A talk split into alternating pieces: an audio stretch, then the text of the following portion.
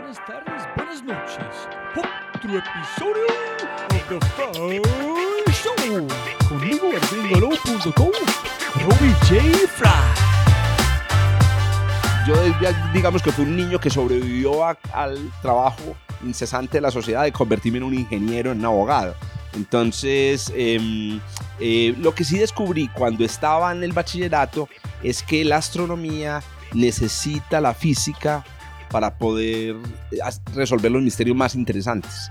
Te digo lo siguiente, nosotros por ejemplo, en los cursos con los que se forman a los científicos, la creatividad ocupa un lugar casi nulo. Eh, pero yo quiero inventarme algo así como una especie de cienzofía, ciencio, cienciofía, ¿cierto? Como la ciencia filosofía, una filosofía de vida pero basada en, en- en- en la aproximación y en la visión científica, la visión de la que tiene la ciencia de la naturaleza, que sea profunda y espiritual. Y resulta que hay unas trascendencias también espectaculares. Una trascendencia espectacular es la trascendencia a las tres dimensiones en las que estamos atrapados. Todos creemos que estamos atrapados en tres dimensiones, pero es que resulta que la teoría de la relatividad dice que nosotros somos entidades de cuatro dimensiones. Porque yo quiero llegar al punto en el que la humanidad se riegue, se esparza como con esporas robóticas y que la información de lo que hemos acumulado se esparza. Y entonces voy a seguir siendo científico para que lleguemos a ese punto. Entonces mira que me inspira sol- solamente pensar en esas cosas, que es el universo. Del Big Bang acá, lo que, hemos, este- lo que tenemos, el universo actual, es un gigantesco algoritmo, ¿cierto? Ejecutándose y creando cosas nuevas y creando nueva información, pero en principio es una cosa informática. La pregunta de Elon Musk sería, o la de que es una posibilidad de uno en un billón, es la posibilidad de que haya una entidad intelectual externa que haya creado el algoritmo. Eh, para imaginarte una hiperesfera, tú no puedes imaginarte una hiperesfera. Porque tú, porque la evolución, la biología no te dio eso. Yo espero que si vamos a crear una inteligencia artificial futura, de una vez, lo primero que esté en la lista del checklist, del to- to-do list, ¿cierto? O sea, por favor ponle la capacidad de, ver, de, de pensar en cuatro dimensiones. Hola a todos, otro mensaje muy pequeño antes de arrancar este episodio alucinante. Es muchísimas gracias por la gente con su paciencia. Ya han pasado bastantes semanas antes de este episodio. Estaba en una búsqueda de inversión pequeño por una gira de innovación, como he hablado antes, y finalmente yo tengo más o menos cuatro patrocinadores y otros aliados. Entonces yo arranco este mes, el último semana más o menos de la última semana de junio para este giro de innovación, que es innovación por un latino, el ADN. Y entonces, ¿no? Entonces muchos, muchos episodios vienen. Tengo dos más grabados para publicar muy pronto y como siempre, si tienes un momento, por favor, deja una reseña en iTunes, envía un mensaje que, que más invitados quieren escuchar, qué tipo de temas, etc. Entonces, a toda la gente escuchando, muchas, muchas gracias por su paciencia. La gente nuevo a este podcast, bienvenido. Ojalá que disfrutan. Este episodio es bastante interesante, muy chistoso y es una gran conversación. Y con ese dicho, arrancamos con el episodio. Sofía para navegar en cuatro dimensiones con el astrofísico, el maravilloso, demasiado interesante Jorge Zuluaga. Listo. Jorge, ¿cómo estás, señor? ¿Vino qué? Muy bien, Robbie. Excelente, hermano. Muchas gracias por invitarme a este, en su oficina con sus gran socios. Y siempre arranco con la misma manera, que siempre puede ganar más plata, pero no más tiempo. Po- Posiblemente tú tienes otras respuestas y puedes ganar más tiempo. Entonces, muchísimas gracias de verdad por su tiempo de hoy. Y para arrancar, ¿quién es Jorge? ¿Y qué haces, Jorge? Porque a veces ser un padre en otra cosa son completamente diferentes. Tienes toda la razón. No, yo, ¿quién soy yo? Yo soy, em, eh, pues en este momento me define mi trabajo. Estoy pasando por el, digamos, el punto más álgido de mi vida laboral. Entonces me define mi trabajo, que es el de un em, científico, profesor universitario, em, que trabaja en el, digamos, de manera específica en física y astronomía, pero que, digamos, es un apasionado de la ciencia. pero también pues en este momento estoy criando hijos, entonces también soy un padre, tengo tres hijos y em, también me definen mis pasiones y mis, mis grandes eh, gustos que son eh, específicamente la divulgación, hablar de ciencia con la gente, hablar de ciencia pues en términos más sencillos. Y arrancar desde este punto, tiene mucha pasión cuando estás haciendo sus presentaciones. ¿Qué es tu fascinación con la divulgación de la información? Para explicar a gente por qué es tan importante, menos de que ellos pueden posiblemente compartir un parte de su amor de que tú haces, ¿por qué le gusta hacer este? Y tengo una pregunta más allá después. Sí, yo creo que mm, podría comparar el, trabajo de la divulgación con el trabajo de un pintor o de, o de un poeta, eh, en el sentido de, de ser capaces o, el, disfrute de poder convertir una imagen o una idea en algo concreto que puedan otros leer. ¿Sí me entiendes? Entonces un pintor percibe eh, los colores, la luz de la naturaleza o de un paisaje y los plasma en un, lienzo y al hacerlo disfruta porque está como, eh, funcionando como una especie de traductor. Entonces a mí me, pasa algo parecido con la ciencia. Yo conozco la ciencia por mi trabajo, por mi estudio y la divulgación la siento como el, momento en el que yo llego a pintarle a la gente como eh, mis percepciones de cómo, de, cómo, de, de cómo es esa ciencia. Porque la ciencia normalmente es una cosa que se ve como una cosa compleja, en realidad es una cosa que contiene mucha información. Entonces, esa labor de traducción de, lo de toda esa información en un producto em, digamos, que pueda leerse, que pueda entenderse, es lo que yo disfruto poderosamente. Entonces, em, me encanta es el, trabajo de traducción de la divulgación, lo disfruto mucho, me encanta pensar analogías, pensar ejemplos que puedan eh, aclararle a la gente conceptos que son difíciles. Y otra cosa que me gusta mucho es hablar en el lenguaje o en el, eh, digamos, eh, en, en el tono idiosincrático de mi, de mi, de mi, pueblo, ¿cierto? Los paisas somos, digamos, dicharacheros y somos, y tenemos un, un, lenguaje muy particular y me encanta poder escucharme a mí mismo hablar en ese lenguaje de las cosas más sofisticadas, cosas que fueron creadas en Europa, en otros países, eh, digamos, dichas en mi lengua, en mi, en digamos, en, en, en mi idiosincrasia, eso me encanta también. Dos temas allá, uno es posiblemente, en mi opinión, tú eres más de un diseñador de información de un artista, porque un artista cuando tiene su obra, estás dejando allá por opinión. Diseños no, este es que quiero decir. Si ustedes no entienden qué quiero decir, yo fallé en mi, en mi diseño. El artista no se importa que interpretan la gente, porque es el concepto atrás que no tiene un propósito tan grande.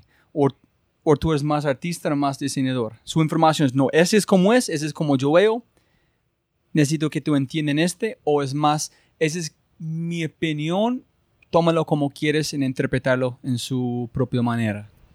Me gusta, me gusta esa diferencia y sí, efectivamente es más cercana a la de un diseñador, a la de un diseñador, sin mantener, digamos, por, sin dejar por fuera, como sucede en el caso del diseño, el tema de la estética, el tema de la, digamos, representación también un poco arbitraria. No sé, cuando un diseñador quiere mandar un mensaje gráficamente, etcétera, también utiliza ideas novedosas, ideas, ideas, digamos, que no son simplemente un reflejo directo de lo que quiere eh, expresar.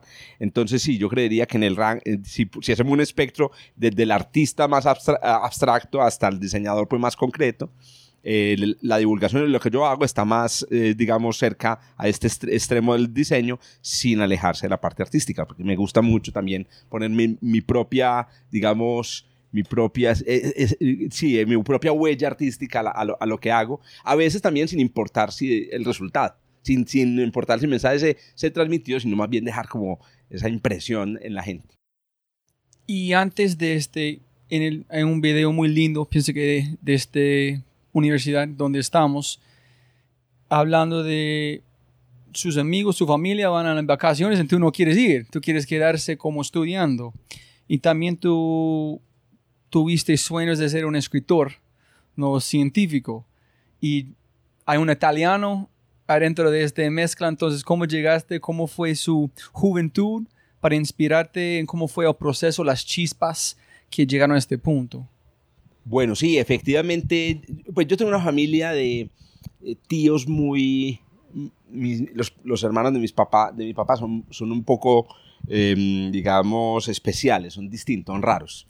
Eh, les gustan los libros, son poetas, es gente que les, no sé, yo los veo como personas eh, las que les gusta el ocio, los veo, ahora, digamos, en perspectiva, los veo como, como podrían haber sido los filósofos griegos, ¿cierto? Personas cómodas, que les gusta vivir bien, eh, pero al mismo tiempo les encanta pensar. Y, entonces, esa, esa influencia me inclinó hacia, la, hacia, la, hacia las letras, hacia la literatura. Mi papá, como era parecido a ellos, también entonces leía mucho, tenía una muy buena biblioteca y me inclinó hacia la literatura.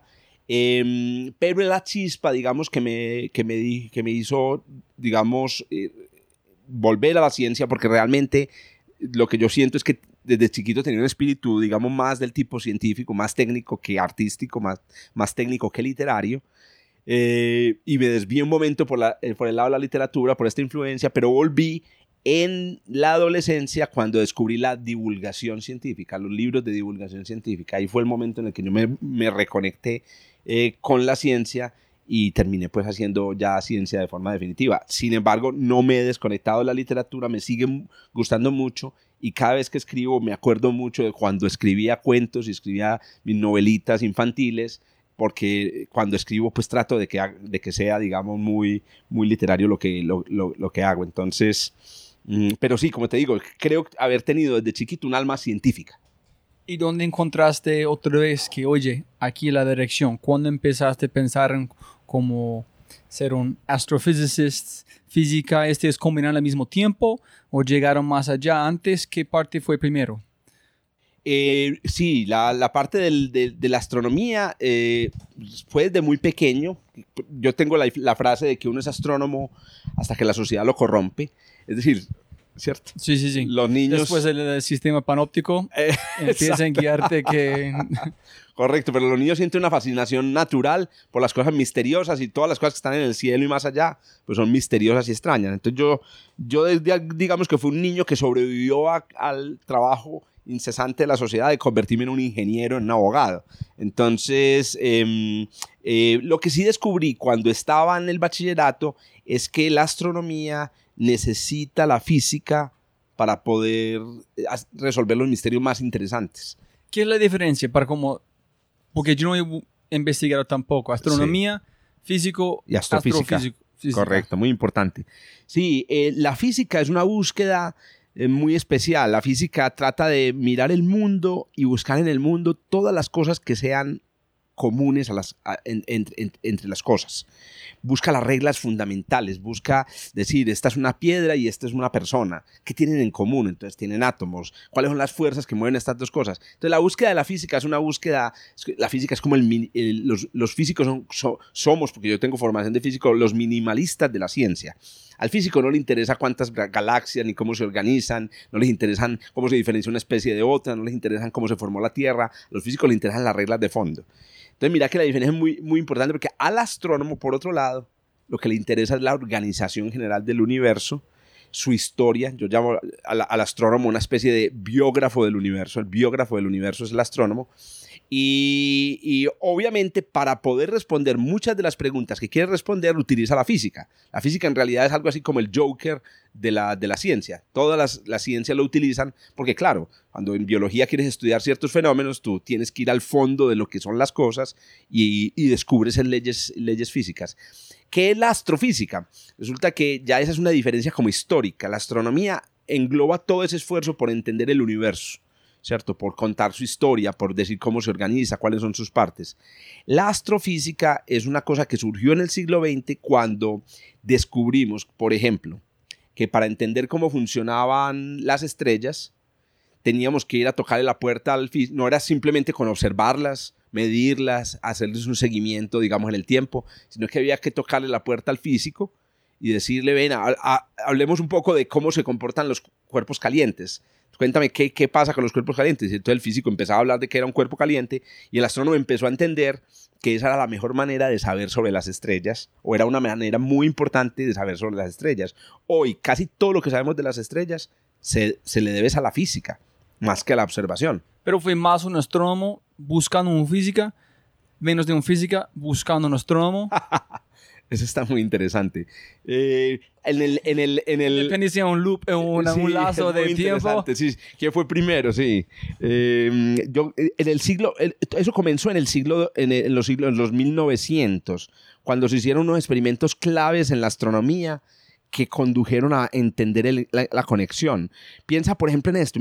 Párate en el tiempo en los 1800, por ejemplo, en los, eh, en los 1800, perdón, ahorita dije 1900, en los 1800. Párate en los 1700, cuando estaban, por ejemplo, aquí en América, digamos, estábamos o estaba de pronto empezando la independencia de los Estados Unidos. Piensa en lo que la gente creía o sabía sobre las estrellas. Lo que sabían era muy poco, eran, eran cosas casi que mitológicas, pero no se sabían mucho. En el- los 1800 una sola observación cambió todo y fue ver el descomponer la luz de una estrella. O sea, eh, coger la luz de la estrella que es blanca, o la luz del sol que es blanca y ver qué colores contiene, porque la luz blanca está hecha de muchos colores.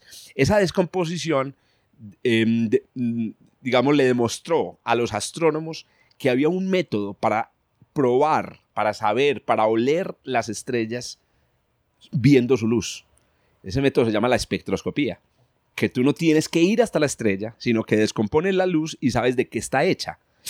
Eso fue un salto, digamos, cualitativo, lo llamamos también un salto cuántico en la comprensión del universo, porque dijimos, no hay que ir hasta allá. O sea, nosotros, estas pulgas miserables, podemos quedarnos acá y saber de qué están hechas lo que están allá. Y en ese momento empezó el diálogo entre la física y la astronomía, porque la física empezó a decirle a la astronomía, bueno, yo sé cómo, digamos, cómo se producen esos colores, etcétera. Más antes de eso, otra conexión que había muy grande entre la física y la astronomía era mm, el estudio de la gravedad. Entonces uno podría decir que los primeros físicos astrónomos, o sea, astro- astrofísicos, pudieron ser eh, Newton, Kepler eh, y Fraunhofer, que fue el descubridor de las líneas espectrales. Esos fueron los primeros que empezaron a unir como estas dos eh, cosas que habían evolucionado de forma muy diferentes antes, antes que ahora. Pero Einstein fue un físico o astrofísico. No, Einstein claramente un físico. Pero él tuvo que involucrar a alguien que fue estudiando con una estrella, una planeta en otro lugar para como mostrar en cer- como certificar su teoría de Ah, relatividad, sí, ¿no? claro, claro. No podía hacerlo con un experimento. Dice, oye, tiene que ir allá, mira esta luz, cómo estamos la, Claro. moviendo esta velocidad, significa que pasan por este, no, esta materia. Sí, sí, sí, sí. Sí, es cierto. Es decir, una de las cosas también que caracteriza el siglo mm, de, de los 1900, a mí no me gusta hablar del siglo XX porque hacer una resta, ¿verdad? de los 1900 es que... Gracias, yo tampoco tenía que quitar A uno. mí me sí. gusta el, de, el, el método italiano. El italiano dice 900, 800, 700. Ah, sí, O sea, mucho lo dicen mejor. con- mucho mejor. Entonces, durante los 1900, la física avanzó tanto que se dieron cuenta que era insuficiente la Tierra para probar algunas de las cosas que estaban diciendo. Ah, Entonces, ¿en serio? eh, claro, por ejemplo, Einstein en su, teoría, en su teoría de la relatividad se dio cuenta de que las cosas de que él estaba diciendo solo se notaban diferentes, solo eran apreciables en, en lugares con inmensas cantidades de materia o distancias inmensas o velocidades in- inmensas. Y entonces ahí es donde los físicos empezaron a decir, bueno, tenemos a los astrónomos que siempre han estado mirando para arriba, pidámosles que miren cosas que antes no, tal vez a las que antes no les habían puesto atención. Entonces, hay un, cosas que siempre a la gente le, le gusta hablar en emprendimiento, es pensar exponencial. So, ellos, esas personas, literalmente tuvo que pensar exponencial para solucionar una cosa exponencial. Cuéntame qué es pensar en exponencial y te respondo.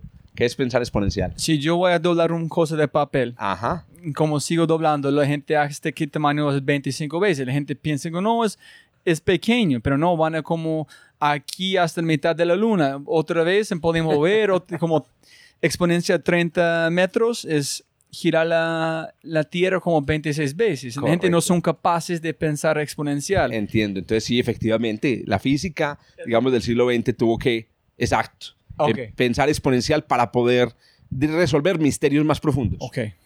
Pensar más en parsecs y no en... Eh, y, en- que- y no en nanómetros ni en centímetros.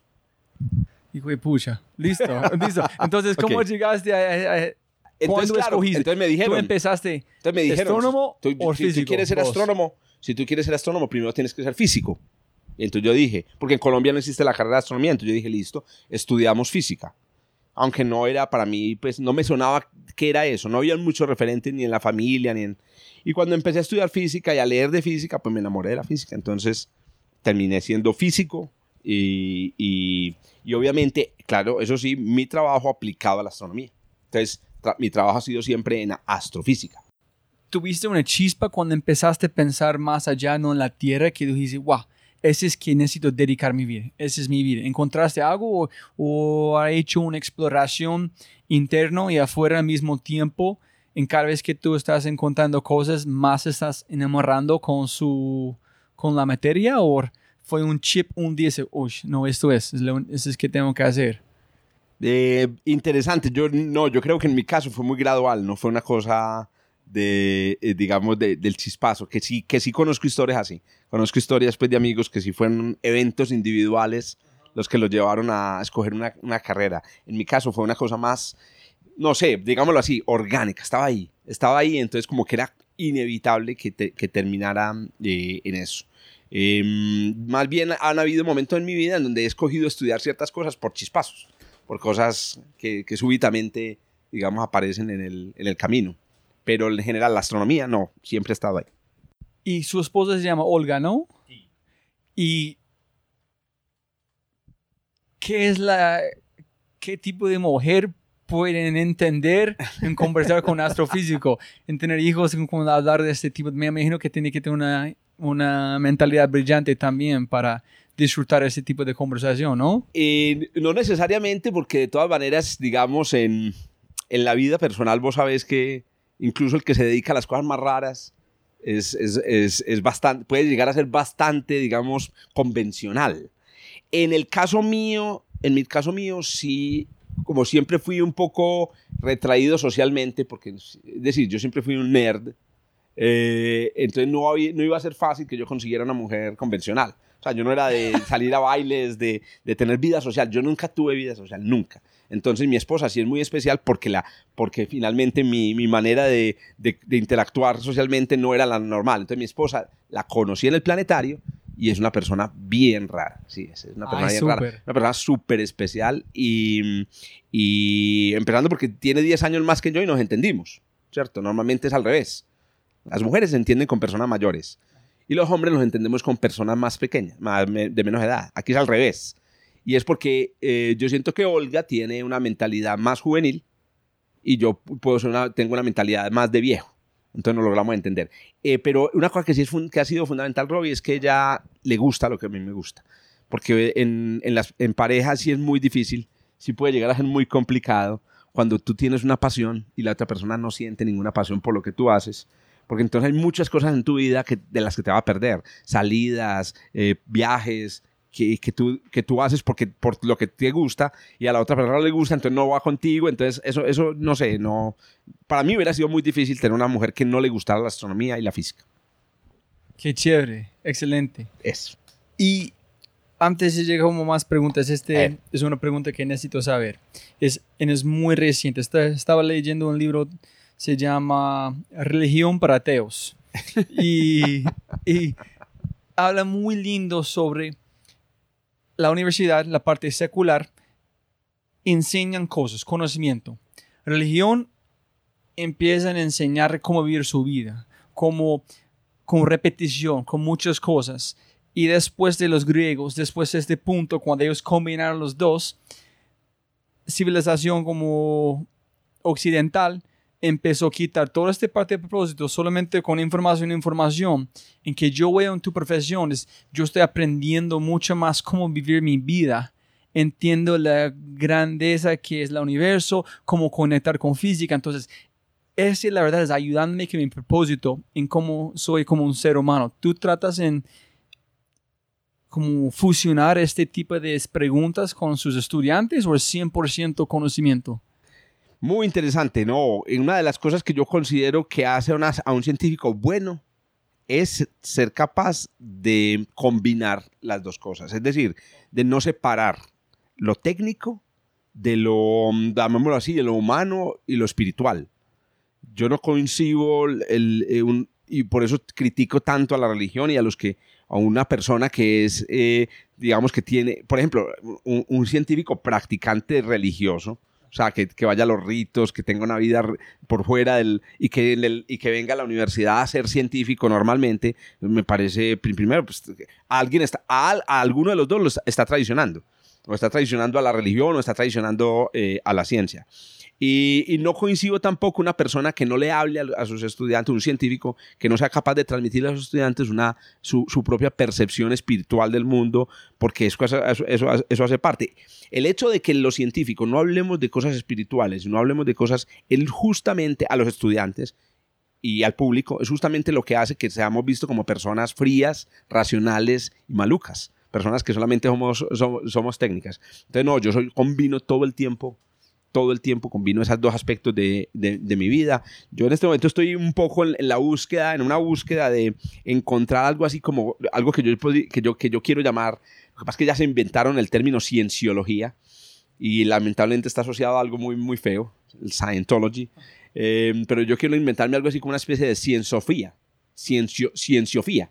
¿Cierto? Como la ciencia, filosofía. Una filosofía de vida, pero basada en, el, en, en, en, la aproximación y en la visión científica, la visión de la que tiene la ciencia de la naturaleza. Que sea profunda y espiritual. Y sería muy diferente de estoicismo en este... Interesante. Hay una, hay una, ayer me leí una frase de una autora italiana que acaba de escribir un libro que está haciendo un bestseller en Europa que se llama eh, La lengua que hablaran los dioses. Es un libro sobre el griego antiguo. Y él ya dice que el griego antiguo es fantástico y que aprender griego antiguo es aprender cómo pensaban los griegos, digamos, en el periodo prehelénico. Y resulta que una frase que decían ahí muy bacana era, todo lo maravilloso y hermoso que ha pensado el hombre en algún momento ya lo habían pensado los griegos. Entonces, estoy completamente seguro que eh, muchas de las cosas que yo me estoy proponiendo, digamos, que estoy pensando en este momento, posiblemente se relacionen, por ejemplo, con una, digamos, eh, con una corriente filosófica como el estoicismo. Lo que pasa es que, claro, en este momento lo que yo quiero es actualizarla a la luz de los descubrimientos, a la luz de lo que sabemos de neurociencia, a la luz de lo que sabemos de física, etcétera, y que, que, no, en el tiempo de los griegos, el tiempo de los romanos, eran simple adivinanzas. Hoy en día las sabemos eh, de seguro. ¿Por qué no hacer una vida, por qué no formular unas reglas espirituales, morales, basadas en lo que ya sabemos sobre la naturaleza humana? ¿Por qué le dejamos a las tradiciones milenarias, a las religiones que nos digan cómo comportarnos o que nos, di nos digan qué valores inculcarle a los niños y más bien nos las preguntamos a las neurociencias o a los científicos? No es hacer una, una vida basada en la ciencia, no es, no es convertirnos en como en máquinas, en, en cosas biológicas, sino es como generar una filosofía profunda, pero con una raíz en la realidad y como compartirnos, como qué haces cuando tienes, tienes te pregunta por qué estoy aquí, no aquí pensar en este, pensar exacto, en este, pensar en este. Exacto. Y hay un, y pensando si aplicar este, hay un, ay, ¿cómo se llama? Se me ville, maneja la parte de hospice en San Francisco que es ayudando gente a morir. No ah, en, sí, no en, sí, sí, no en ayudar a ellos como suiceder, pero es él piensa por qué los últimos momentos de su vida son terribles, debe salir de este mundo sí. más lindo posible. Entonces, es de preparando galletas, qué bien, qué bien. es con su familia jugando, cualquier cosa que puedas imaginar que cuando tú sales estás, estás cómodo, estás feliz. Fantástico, me y encanta. Él dijo, la única cosa que tengo que hacer cuando me siento abrumado, que vamos a llegar, es salir a la noche, mirar las estrellas y pensar que la mayoría no existen. Son, ya están como... Que han, que han muerto. Sí. Que a propósito es un mito. Sí, es un mito. Un Ay, mito. güey, pucha, no. ¿Cómo mataste? Escribí un artículo en estos días y me criticaron mucho porque toda la gente eh, cree en el mito y es No todos. muy romántico. No es, no es como... Si unos menos de 4 millones de años de luz están muertos. Eh, exacto, hay un límite. sí, sí, Las sí. que vemos con los ojos, todas están vivas. ¿En serio? Sí, Todos. Sí, porque la, la estrella más lejana que podemos ver con los ojos tiene 7500, está a 7500 años luz de distancia. Y las estrellas viven millones de años. Entonces es un mito, inclusive lo dan documentales, en documentales está el, el mito así, pero hay que desmitificarlo. Pero bueno, volviendo no, a la... No, no, no, no. Es- es- el punto de este podcast es siempre yo estoy encontrando, soy muy- más bruto que yo pensé. Entonces, cuando encuentro es, ay, sí, está muy bruto, ay, qué felicidad. No, en serio, está muy lindo encontrar este. Pero, sin Sí, embargo, entonces él, él cuando quiere escapar se conecta con las estrellas. pero con la metodología correcta, con información Exacto, correcta. eso. Decir, no, no es este. y súper, en- posiblemente entonces, la manera que tú estás divulgando o enseñando personas es, no sé cómo decir en español, retórico, retórica. Sí, la sí. Es practicando la manera de aplicar información, pero con más de solamente conoci- conocimiento, ¿no? Sí, correcto. Eso es uno, digamos que eh, va, emergi- va emergiendo como una manera mía de hacer, de hacer divulgación, que es eh, ir más allá de lo técnico para convertir esa información en, en una manera de, de- sentir y vivir el, el- universo. Es decir, cuando yo enseño o doy una clase de relatividad, de teoría de la relatividad, que es una cosa eminentemente técnica, eh, estoy tratando de transmitirle a la persona es una, un, un- sentido, por ejemplo, de trascendencia. Y digamos que cuando una, una persona piensa en la trascendencia, ¿en qué se imaginan? Vivir más allá del, del cuerpo que tiene. Eso es para la gente la trascendencia. Y muchas religiones basan sus mitos en la, en la trascendencia más allá del cuerpo. Y resulta que hay unas trascendencias también espectaculares. Una trascendencia espectacular es la trascendencia a las tres dimensiones en las que estamos atrapados. Todos creemos que estamos atrapados en tres dimensiones, pero es que resulta que la teoría de la relatividad dice que nosotros somos entidades de cuatro dimensiones. Eso quiere decir que según la ciencia, tú eres lo que yo llamo en, en lenguaje, digamos, idiosincrático, un- una morcilla de cuatro dimensiones. Te, te imaginas una morcilla, ¿cierto? Un chorizo, una salchicha, delicioso. Todos somos una morcilla cuadridimensional. Y lo que tú estás viendo aquí, eh, digamos, o yo te estoy viendo a ti, es, una, es un corte de la morcilla. Es una sección de la morcilla. Pero tú eres algo mayor. Tú eres algo... El pasado tuyo es parte de tu, de, tu, de tu existir y el futuro también es parte de tu existir. Que yo no he dicho que es esta palabra ahorita, ya existía antes que yo dije. El Robbie llegando a este momento, cuando nosotros primero como hemos Nos- visto, sí. existí, es, es este momento también. Correcto. Es el La- tiempo, los tres como presente, pasado, futuro, Eso, existen al mismo están tiempo. coexistiendo. La relatividad tiene un de fondo esa, esa, ese descubrimiento. El- Pero sí puedes me puedo- sí, sí, me puedo extender un poco más. En la idea de que es que, es que cuando nos hablan, repito, otra vez, muy técnicamente de las, de las, de las cosas, se, se pierde la parte emocional del asunto, que era una parte que tenía Einstein a flor de piel.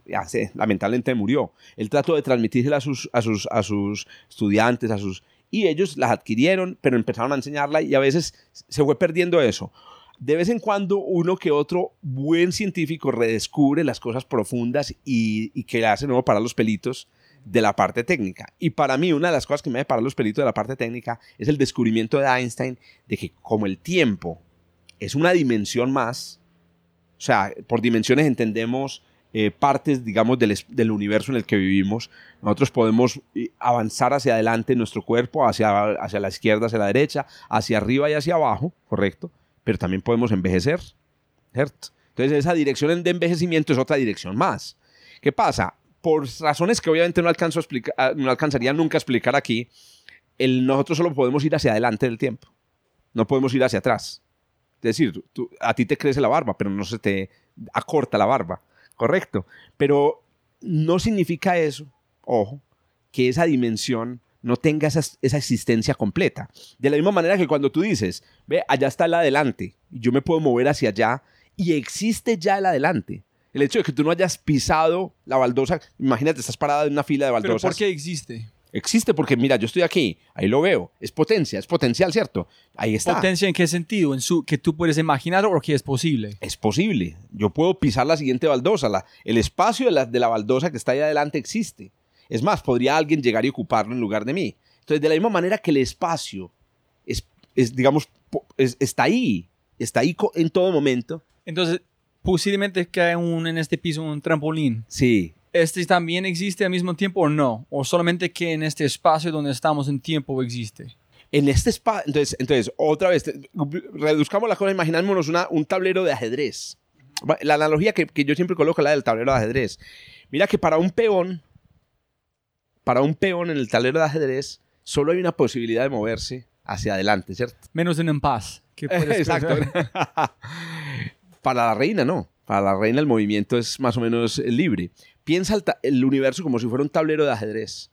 Y nosotros como si fuéramos peones en el tablero de ajedrez. ¿Quiénes somos? Nosotros, Seres humanos. Los seres humanos y los objetos macroscópicos, somos como peones. Pero el tablero completo existe. Existen las casillas hacia adelante. A pesar de que el peón está parado en una Ah, casilla. ya, es como, emerge- emer- como eh, complejidad emergente. Sí, sí. Es Es, como todas las posibilidades existen al mismo Todas. tiempo sin nadie han hecho un movimiento. y en este caso, el tiempo futuro y el pasado existe simultáneamente.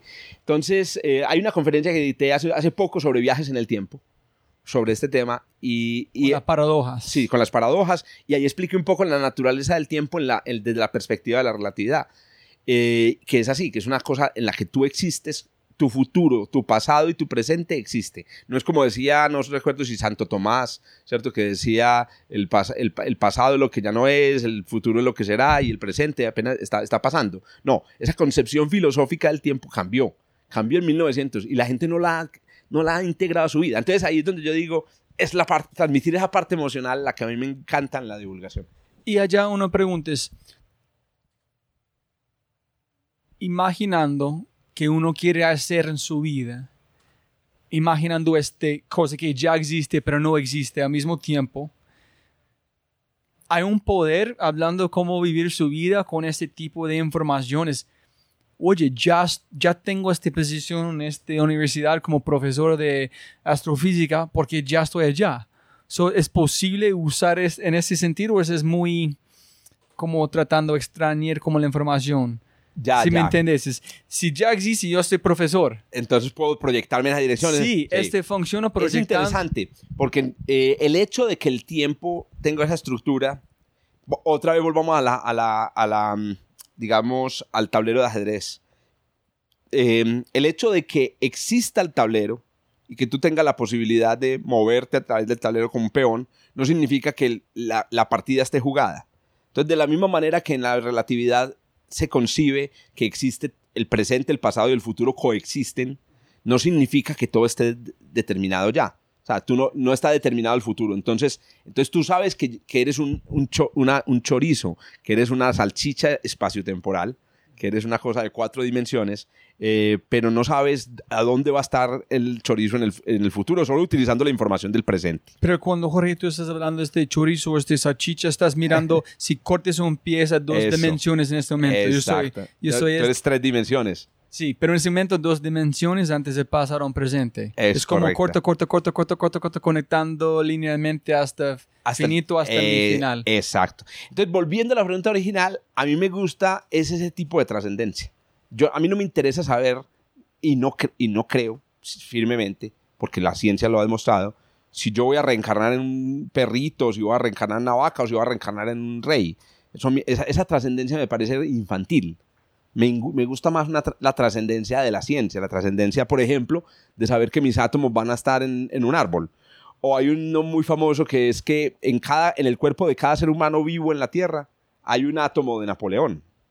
Esa es una trascendencia también bacana. Otra trascendencia bacana es la trascendencia de la era de la información. O sea, yo me voy a morir, pero mis, mis trinos van a quedar ahí. Entonces la pregunta es, ¿no quedé, ¿no quedé yo vivo en mis trinos? Y ahí me, me acuerdo mucho un capítulo de Black Mirror, no sé si lo viste, en el que el- a la esposa, a una señora se le muere el marido y una empresa de inteligencia artificial se lo reconstruye con los datos, con lo que él trinaba y ponía en las redes sociales. Sí. Es como si el hombre hubiera quedado vivo. Él reencarnó de alguna manera. Entonces, él es el tipo de trascendencia que me gusta. Es una trascendencia basada en lo que hoy sabemos sobre el mundo. Y no sé cómo es. Tuve un profesor de India de arquitectura, dijo, no sé, un hombre en sánscrito, un yogi, algo allá, dijo, si tú puedes ver una hoja bastante cerca, puedes encontrar todas las respuestas del universo, en que todos estamos conectados a través de los, ¿cómo se llama? Átomos. Sí, los átomos, el Sí, microcosmos. Y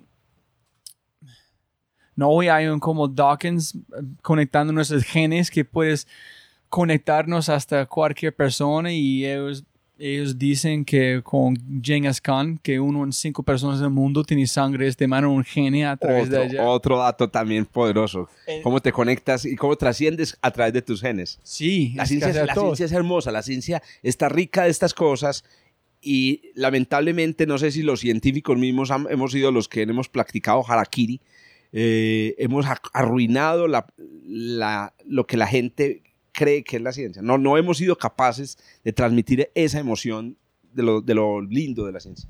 Y en el, en el libro de Religión para Ateos, él dijo igual que es que pedimos, porque hemos pedido en su profesión muchas veces, es la gente tiene mucho temor de hablar en una manera cotidiana porque enfrente de sus socios ellos quieren escuchar palabras gigantes, muy frío, información 100%, sin tratar de hacer un relacionamiento con la gente. Entonces uno tiene que arriesgarse demasiado en su propia profesión científico para asimilar esta información a las, a las masas, menos de ser que es mucho más fácil es hablar de su propio idioma, que, que no sirve por un grupo pequeño. Sí, sí, es, es completamente cierto. Y, y todos los, los, astró- los, los astrónomos, los científicos que hacemos divulgación sufrimos de ese problema. Hay muchas otras variables, digamos, sociológicas ahí. También hay, mm, hay celos, porque los científicos, eh, de una frase que dice que la ciencia ah, progresa a pesar de los científicos. O sea, que los científicos somos muy humanos, estamos llenos de de defectos y sin embargo vemos que la, la- la ciencia va progresando. Entonces los científicos también estamos llenos de celos. Si tú ves a un científico que aparece más veces que tú en, televisión, te sientes celoso. Y entonces una vez, a veces la reacción es, también una excusa decir, ah, es que le está simplificando mucho mi ciencia. Cuando en realidad lo que está diciendo es, yo quisiera estar ahí también explicando mi ciencia de esa manera. Está también el hecho de que, la, de todas maneras, el esfuerzo de divulgar toma mucho tiempo.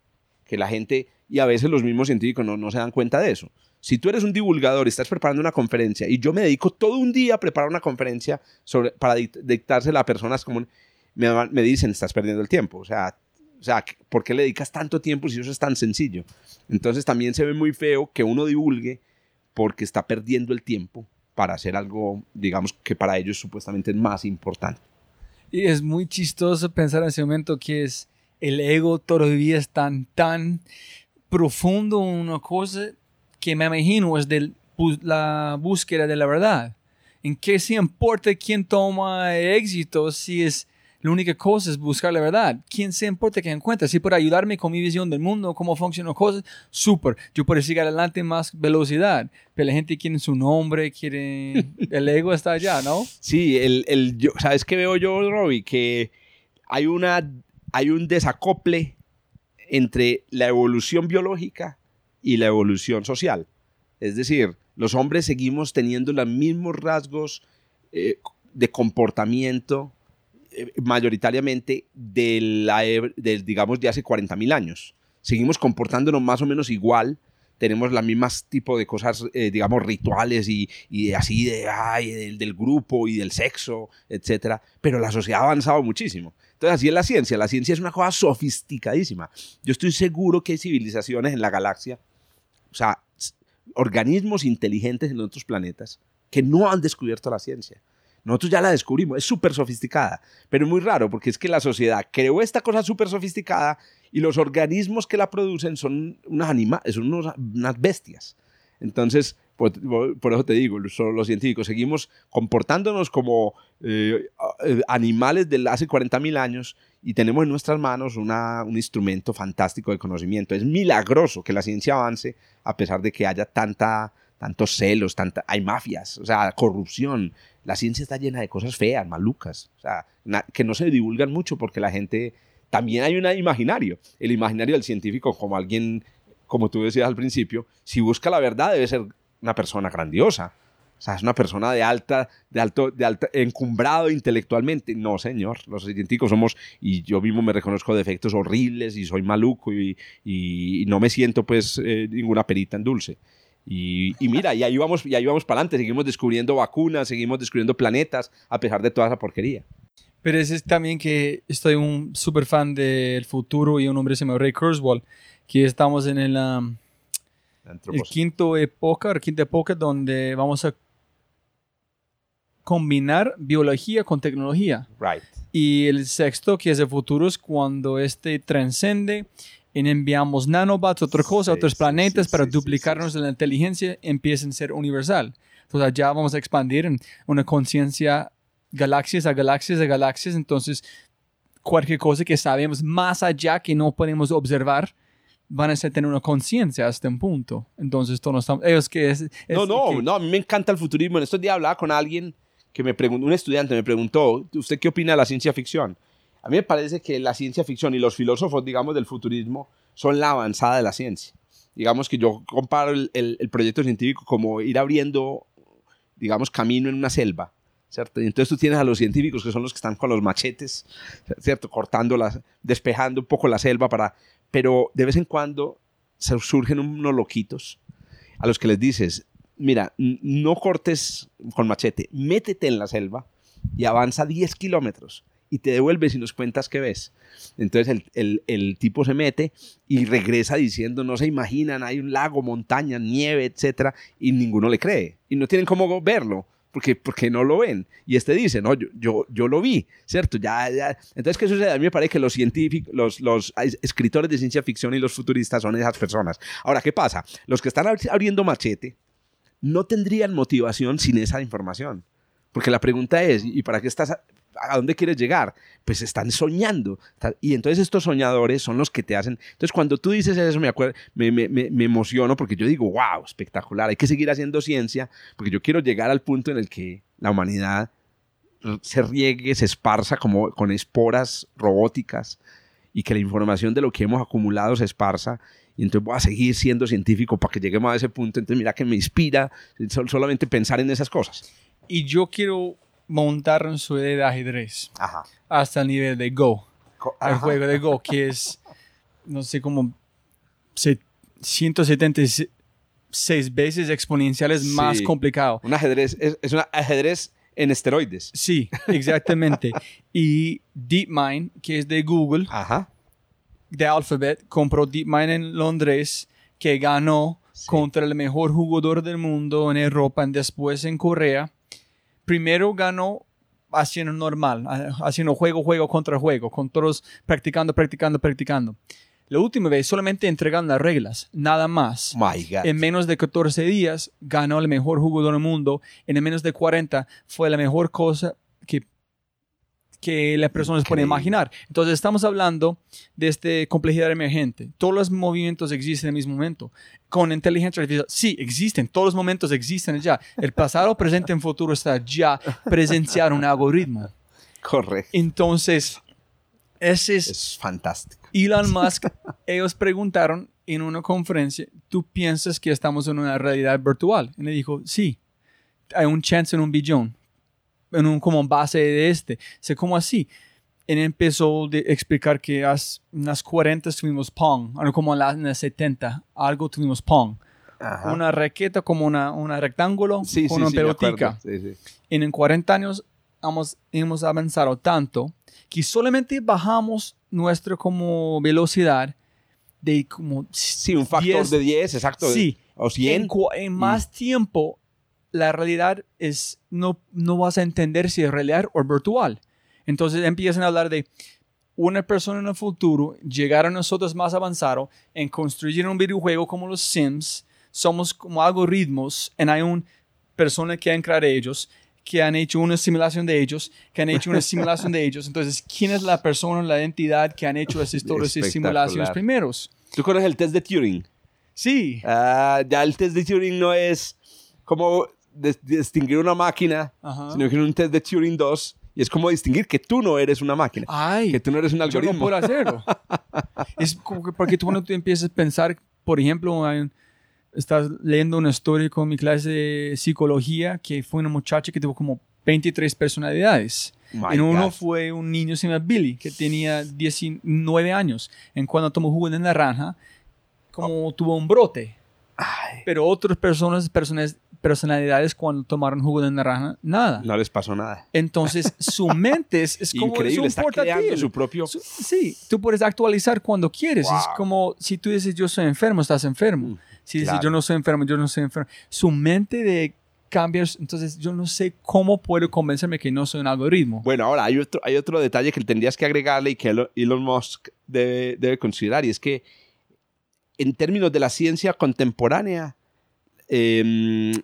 el universo es, simplemente una máquina de procesamiento de información. Entonces, aun si no hay una mente externa al universo que haya creado esta simulación, el universo es una simulación en sí mismo. Es decir, aquí estamos dentro de, una, computadora. Me acuerdo mucho un proyecto que había por ahí que se em, It from Bit algo así como así, eh, eh, la cosa de, la, información. O me acuerdo mucho una frase de un famoso físico que decía que la, la partícula más elemental de todas es el bit. Entonces, em, en realidad, la pregunta yo diría no es si estamos en una simulación, sino que lo que deberíamos decir es si, la si el algoritmo lo escribió alguien. Porque el algoritmo podría haberse autoescrito el mismo, que es el universo del Big Bang acá, lo que, hemos este, lo que tenemos en el universo actual es un gigantesco algoritmo, ¿cierto? Ejecutándose y creando cosas nuevas y creando nueva información, pero en principio es una cosa informática. La pregunta de Elon Musk sería, o la de que es una posibilidad de uno en un billón, es la posibilidad de que haya una entidad intelectual externa que haya creado el algoritmo. Esa es que dice. Esa, es la pregunta. En Bostrom dijo, una de las tres cosas van a pasar. Uno es vamos a matarnos con una enfermedad o un plague de que es eh, inventado. Dos, que inteligencia artificial van a matar todos nosotros o algo ambiental van a matar toda la humanidad antes. Correcto. Y le dijo, una de las tres cosas tiene que pasar. no sé en cuánto tiempo. Y no sé si puedes contestarles una pregunta estúpida, pero es la única manera que yo puedo pensar, si estamos expandiendo el universo constantemente, no sé en qué velocidad, si vamos a como imaginar un esfero. Sí. Y aquí es el Big Bang adentro. Y hay dos como budas, en budas, saliendo afuera. Y cuando llegas al parte más lejos, volver a llegar al centro otra vez en como repetir la secuencia. Entonces es como... Si eso se puede. Pregúntase si eso se puede. Es solamente tratando entender, listo, yo entiendo, está expandiendo, pero ¿hasta cuándo? Hay una, ustedes hay una opinión que es infinito o hay, hay una cosa que vuelven como cuando ellos están hablando de tiempo, no es una hormiga como girando en, este globo. La, cinta de Mobius. Sí, nunca sabe qué está repitiendo. Corre. Ah, sí, también la. Eh, te digo que estamos, estamos cerca a tener una idea muy clara del futuro del universo. Y cuando digo cerca, es que me imagino que cuando le preguntaban a Newton si estábamos cerca a entender el universo, también él decía que estábamos cerca. Y, sin embargo, te faltan tres años, 300 años. Estamos cerca, pero no lo sabemos. Lo que yo te puedo decir es que las apuestas hoy es que no. Es decir, que el universo no va a volver a estar caliente como lo estuvo hace 13 mil millones de años. Es más, la apuesta es peor. Eh, la clave de todo es mm, la densidad del universo. En este momento el universo, la densidad pues que mide qué tan cerca están las cosas. En este momento la densidad del universo es baja, el, universo es muy, muy, muy vacío, ¿cierto? Por eso vemos el cielo por la noche oscuro. Hace 10 mm, mil millones de años, hace 13 mil millones de años el cielo por la noche era brillante. O sea, todo, todo el cielo, todo el universo emitía luz, todo, todo. O sea, tú salías y no veías estrellas, no que veías es el cielo brillante. Hoy el cielo es negro y es negro porque el universo se ha vuelto muy vacío. Tú alcanzas a ver estrellas y unas galaxias, pero las galaxias casi no las alcanzas a ver. Entonces, ¿cuál es el futuro que están diciendo los astrónomos que, va, que, vamos a tener, eh, digamos, en, no mucho tiempo? Un universo increíblemente vacío. Un universo en donde posiblemente la única galaxia que tú veas en todo el universo al que tengas acceso sea la Vía Láctea. En este momento podemos ver dos billones de galaxias con telescopios poderosos. Pero se cree que en, una, en, un tiempo, por ejemplo, que va a ser menor que la edad del universo. Ponle 5 mil millones de años, que es mucho tiempo pues, para nuestra escala. pero, en 5 mil, pero para la astronomía es muy poquito. En 5 mil millones de años posiblemente ya no veamos sino una galaxia. Que pasemos de 2 billones a una galaxia. A ese fenómeno se lo llama el Big Rip. Pero ¿hasta dónde van las otras galaxias? Siguen hasta infinito. Ah, son muy interesantes. Ese es que yo saber. es, Sí. Llegan a un punto en el empiezan a volver al centro otra vez. Interesante. Ah, ya, esa pregunta de, cua- de cuál es. No, yo creo que también si tú le preguntas a cosmólogos y les dices apostemos plata, ¿cierto? Para que les duela.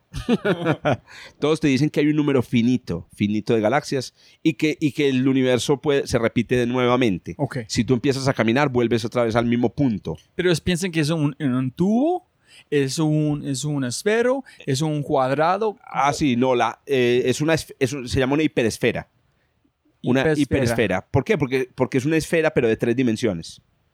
Es decir, ¿No sería cuatro o cinco? no, serían... ah, eh, lo que pasa es que la cuarta dimensión es la hiperesfera repetida hoy, mañana, pasado mañana, pero es una hiperesfera. Se repite, se va repitiendo. Se va repitiendo y cada día es más grande. Eh, para imaginarte una hiperesfera, tú no puedes imaginarte una hiperesfera.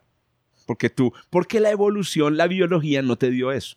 Yo espero que si vamos a crear una inteligencia artificial futura, de una vez, lo primero que esté en la lista, del checklist, del to- to-do list, ¿cierto? Sea, por favor ponle la capacidad de, ver, de, de pensar en cuatro dimensiones. Nuestro cerebro no puede pensar en cuatro dimensiones y por eso no podemos pensar en una eh, hiperesfera. Pero la propiedad más interesante de una hiperesfera es la que tú dijiste. Imagínate, tú estás parado en la mitad del vacío de una hiperesfera y dices, me voy, me voy a ir para un lugar y arrancas en una nave espacial en una dirección.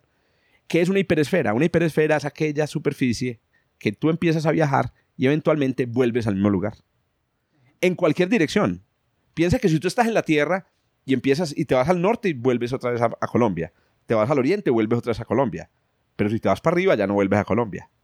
Entonces mira que la Tierra no es una hiperesfera. Porque hay una dirección en la que si te vas en una hiperesfera volverías en todas direcciones.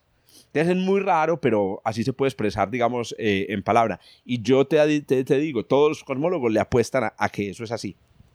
¿Y qué es la, la aproximación de tiempo que ellos piensan van a llegar a este punto? que cuánto volveríamos Sí. al, al tiempo. Es- esa es la parte en la que ya no todos están de acuerdo.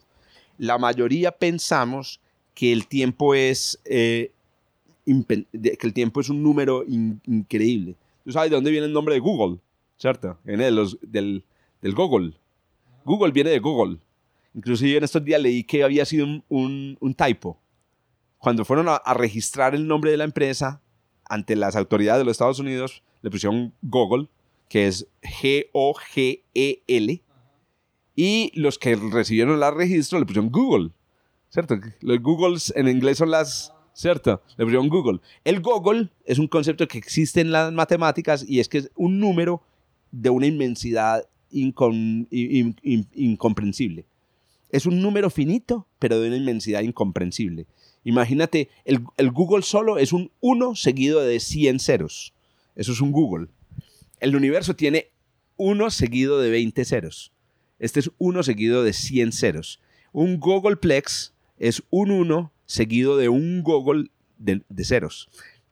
El universo, los científicos hoy, muchos creen que tiene, para ir desde aquí y volver hasta acá, te demoras un Googleplex de kilómetros o de segundos.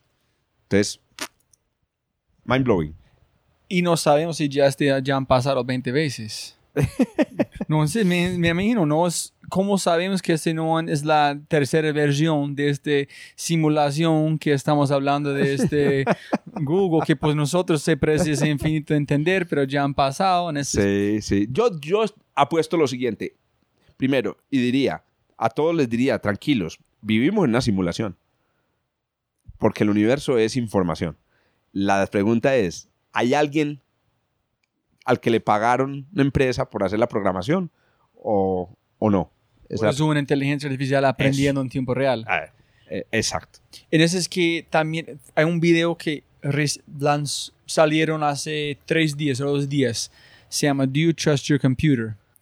Y ¿Cómo, cómo? Do You Trust Your Ah, Computer? qué correcto. y son los grandes, grandes en, en AI, los gigantes Sí, diciendo, ponle cuidado, ponle cuidado. o sea, no- porque no, te confíes completamente. No, para nada, porque Tim Urban en- y es un gran fan de Elon Musk que han hecho una entrevista con él, dijo, imagínese que la diferencia entre nuestra ADN en un, en un chimpancé es como 2% de diferencia. Correcto. En ellos no saben qué estamos haciendo ellos en un gran sentido. Ah, sí, En- me acuerdo. Me en acuerdo. inteligencia artificial van a ser como hasta 40% más inteligente, no 2%. La diferencia es, es tan gigante que nosotros nos vamos a saber qué está pasando. No vamos a ser capaces de entender qué está pasando. Entonces, cómo navegas el mundo, no vas a saber, es porque la inteligencia artificial toma una decisión. Porque no vas a entender, sin embargo, si expliquen. Entonces, ese es donde llegan que si no tenemos mucho control en alguien, a mí hasta el punto también como de extremidad, que la persona o la empresa que ganan esta guerra de inteligencia artificial van a controlar el mundo. Ellos que dicen. Ya. La primera persona que llega en este, como para construir este nivel de inteligencia artificial, si no es una parte de democracia, chao, esta persona controla el mundo.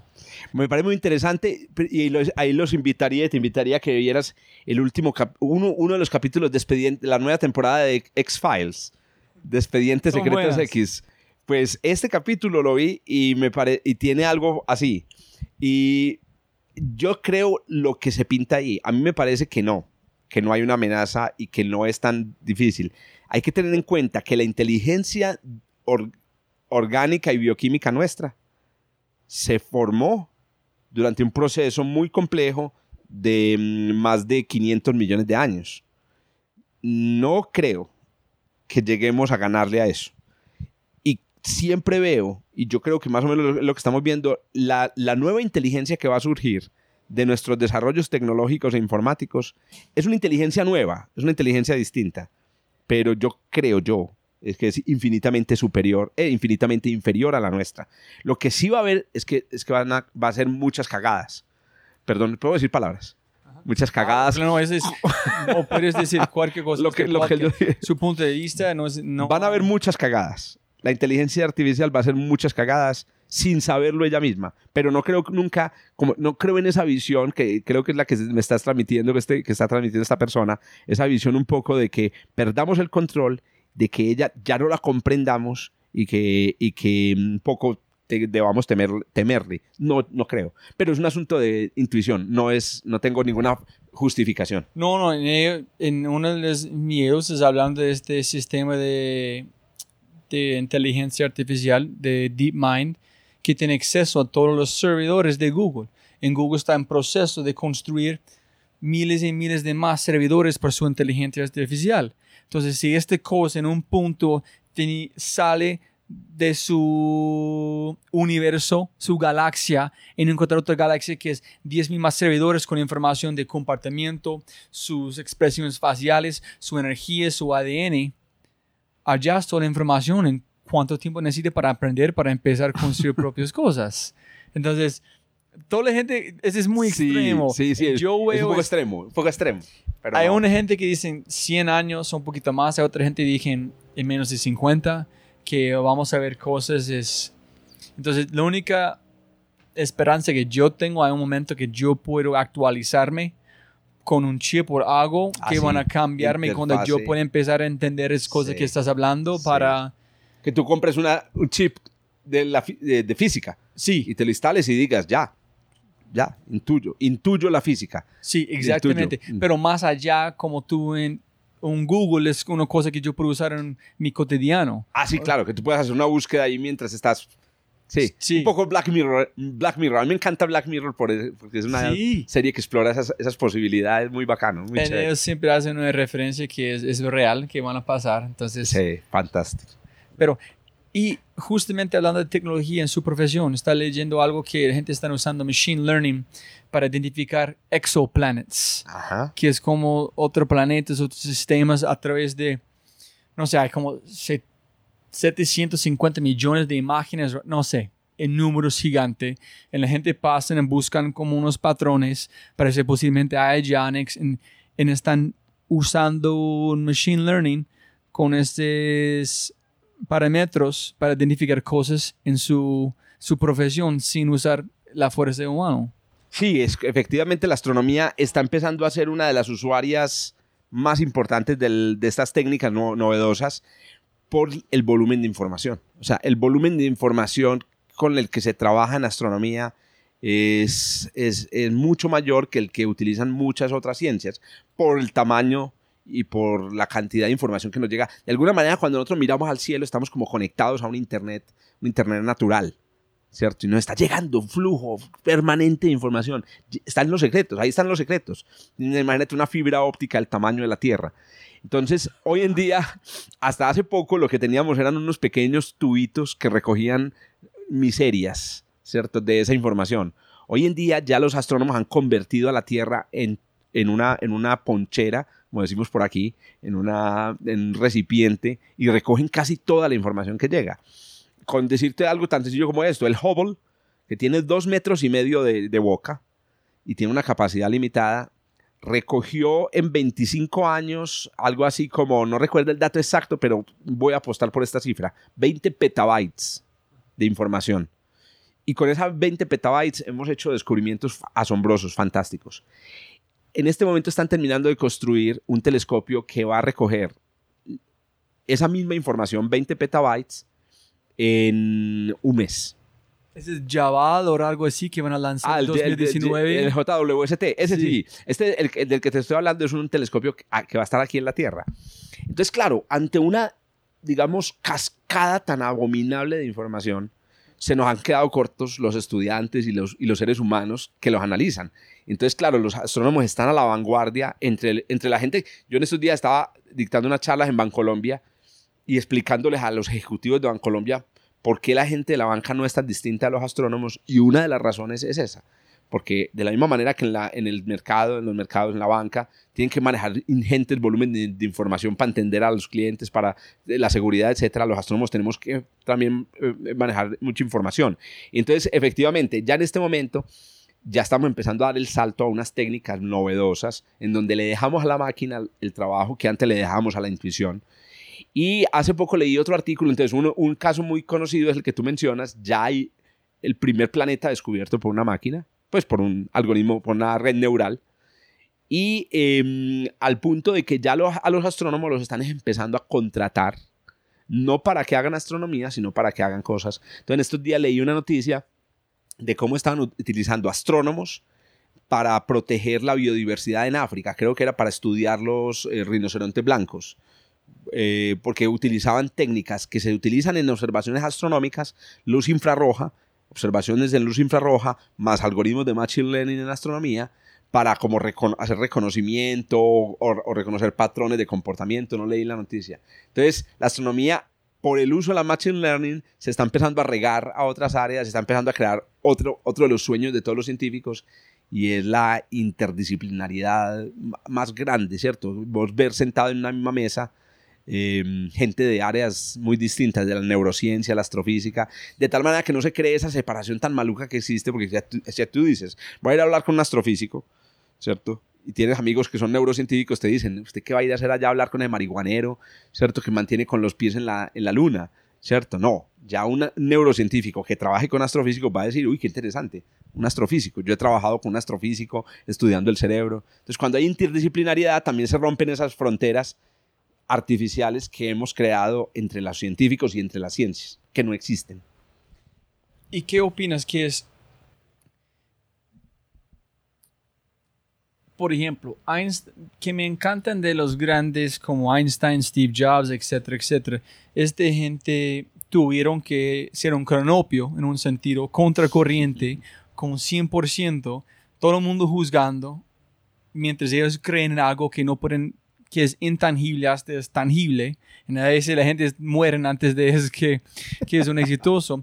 ¿Tú piensas que algo va a pasar similar en su profesión mientras todavía vos y yo estamos vivos? Que van a ser un, ¿cómo se llama?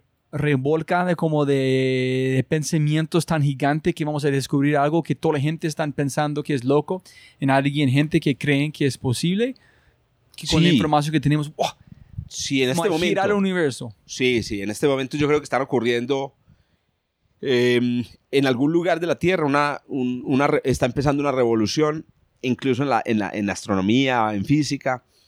Pero, ¿qué pasa? Que las revoluciones y los genios para mí son solo, son como eh, categorías históricas. O sea, la revolución y el genio no existe en el presente. Solo existen los libros de historia. En el tiempo de Einstein, Einstein no era lo que es Einstein para nosotros. Los demás físicos lo veían como un físico más, pues muy brillante y con unas ideas muy originales. Pero sus grupos de su parche. Exacto, menos la mamá lo veía como una persona más grandiosa. No, pero entonces, ¿qué pasa? Solo hoy existe esa figura que uno dice, este hombre es comparable a Aristóteles. Pero es la historia la que nos muestra esas cosas. Yo mismo, lo mismo pienso yo de Steve Jobs. Inclusive hoy en día uno piensa en Steve Jobs, en Elon Musk y piensa en muchos personajes y es más o menos lo mismo. O sea, son como los personajes, como... Pero en 100 años, cuando miremos hacia el pasado, vamos a reconocer a uno de esos como, wow, este, este la sacó del estadio. A mí me parece, por ejemplo, que lo que está haciendo Elon Musk es mucho más grande que lo que han hecho cualquiera de los revolucionarios de la, de la, de la, tecnología, pues Bill Gates, eh, Steve Jobs, porque el hombre está dando un paso que, eh, que ninguno está dando hacia cosas que, que nadie ha dado. En cambio, los otros fueron más graduales. Me pareció que lo, que hicieron fue más gradual. Pero yo, yo siempre cuando hago una charla sobre pensamiento exponencial, hablo de Elon Musk. La única cosa que este man ha hecho es un proceso científico. No es nada diferente, solamente que menos de un portátil, menos de un hotel, está tratando de llegar a Marte. Pero el proceso es, el mismo. Sí. Es, es ciencia, es física, es un proceso... Y plata. Y plata. Pero, pero plata y mucho. No, no, pero cuando él lanzó, él dijo, yo quiero como enviar un cohete a Marte para lanzar una planta, para mirar, sacar una foto de, de verde contra rojo, en inspirar a los jóvenes para disfrutar astrofísica en ese tipo de cosas. Entonces, no necesita tanta plata, dices. O sea, realmente la cantidad de dinero que se necesita no es... Sí, él, él miró, ok, listo, necesito un cohete, ¿cuánto vale? Uy, es muy costoso. Fue a Rusia y encontró un ICBM sin la parte nuclear en el precio fue más barato, pero por lo menos necesitan cuatro, entonces no es tangible. ¿Qué es el problema? Es, ah, es más plata de cualquier otra cosa. Entonces saca un grupo de científicos, dice, cuénteme qué es el problema con la plata. Y dice, no, ellos no han cambiado su sistema en 40 años. Entonces digo, listo, ¿es posible construir un cohete con menos plata? Sí, se listo, yo puedo construir como cinco o seis con mi plata. Sí. Es un proceso científico. Sí, sí, sí. ¿Sabes qué pienso yo? Que creo y lo, y lo utilizo en mi vida, que, que hace a la, a la, gente, digamos, ser, digamos, disruptiva, es el, mm, yo creo que es una especie como de medio daño cerebral o daño del comportamiento. ¿Tú conoces a, a, Elon Musk personalmente? ¿Has hablado con él? No, no, no. es muy difícil hablar con él. Siendo tanto, pero has visto conferencias de él. Él, él es raro. Es muy raro. Es muy introvertido. él, él, habla raro. Él, él, parece... Entonces, a mí me parece que la gente que es así tiene ese daño, ese daño cerebral. Lo mismo pasó con Einstein. Eh, incluso se a veces se ha identificado esto con el, con el, con el tema del, del autismo. Entonces, a mí me parece que esta, entonces, a Einstein incluso le han, los, neurocientíficos le han asociado un cierto grado de autismo. Entonces, ¿qué pasa? Esta gente tiene esa característica que les permite ser irresponsables entre comillas, o actuar sin que medie un, como esa, esa, esa, ese control neuronal, neuronal que tenemos todos de, no, no vayas a hacer eso, es irresponsable. ¿Por qué no calculas primero las acciones? Y eso es lo que ha, ha, hecho estas, estas cosas disruptivas. Yo, la mejor expresión para explicar este para mí es coraje inconsciente.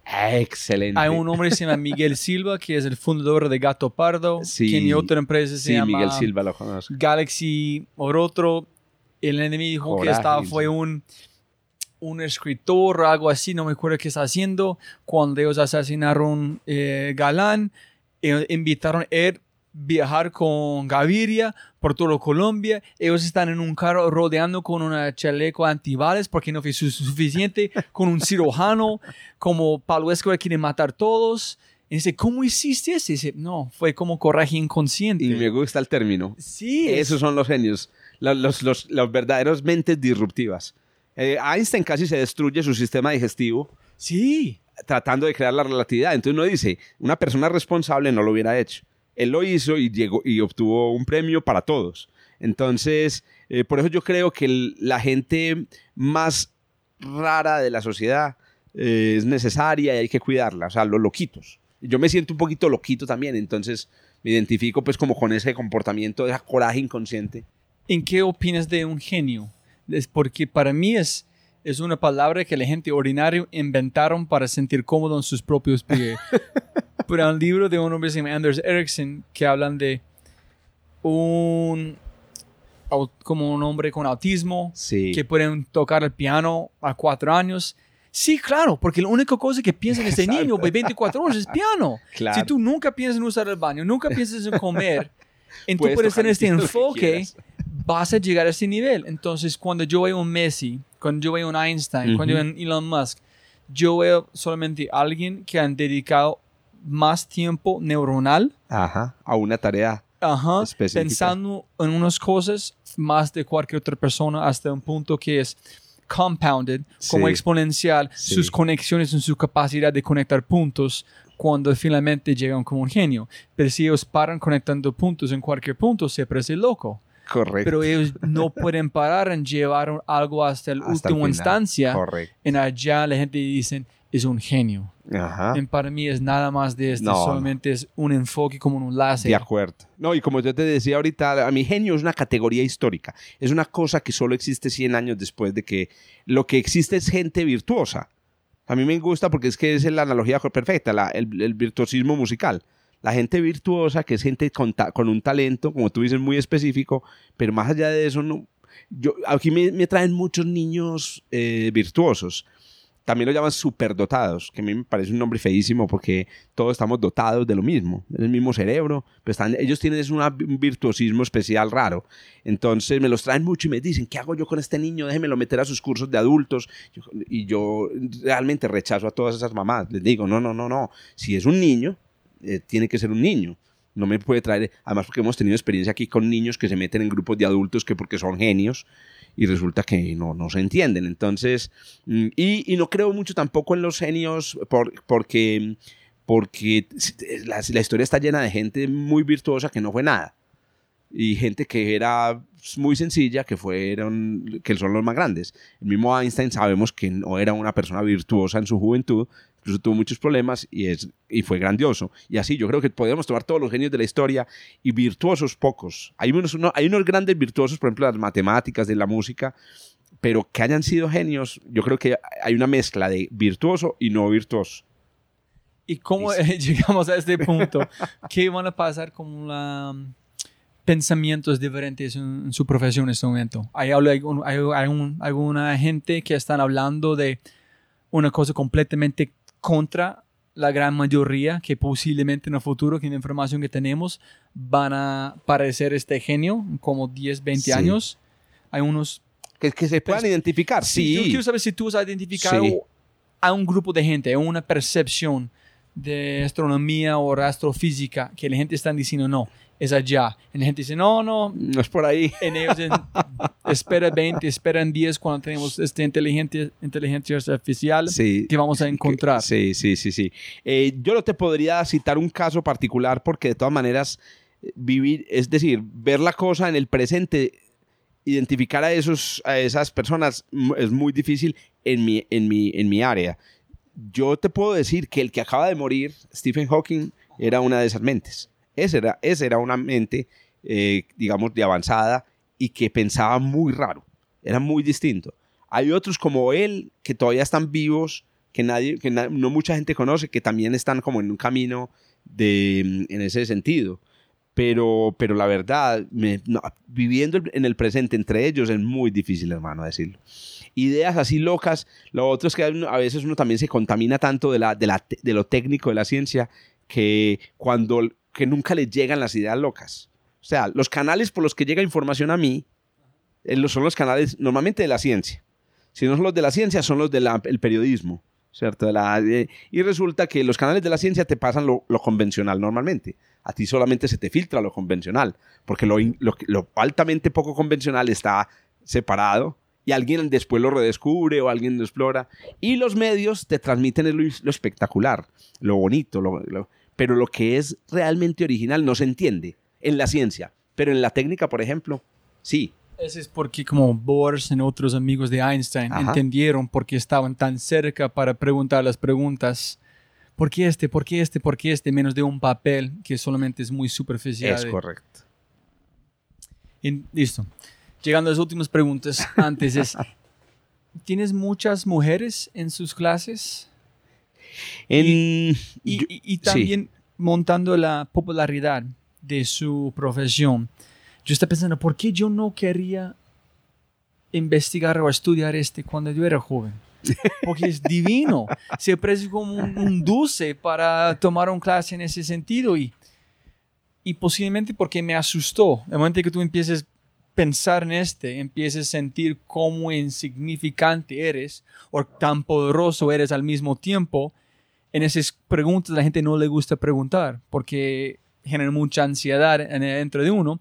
O estamos hablando en cosas exponenciales, entonces es tan intangible para muchas personas para poner su cerebro alrededor que asustan en este momento. Entonces yo quiero saber su percepción de...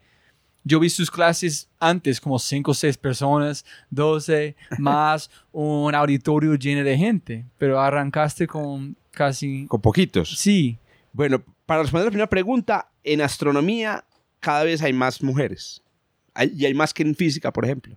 Entonces, hoy en día, más o menos, uno puede decir que entre el 40 y el 50% de los estudiantes eh, o asistentes a cursos y a cosas de astronomía son mujeres.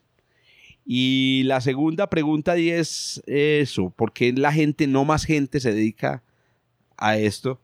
Yo creo que la respuesta es igual para la mayoría de las profesiones mm, o incluso más cercana a, por ejemplo, la música.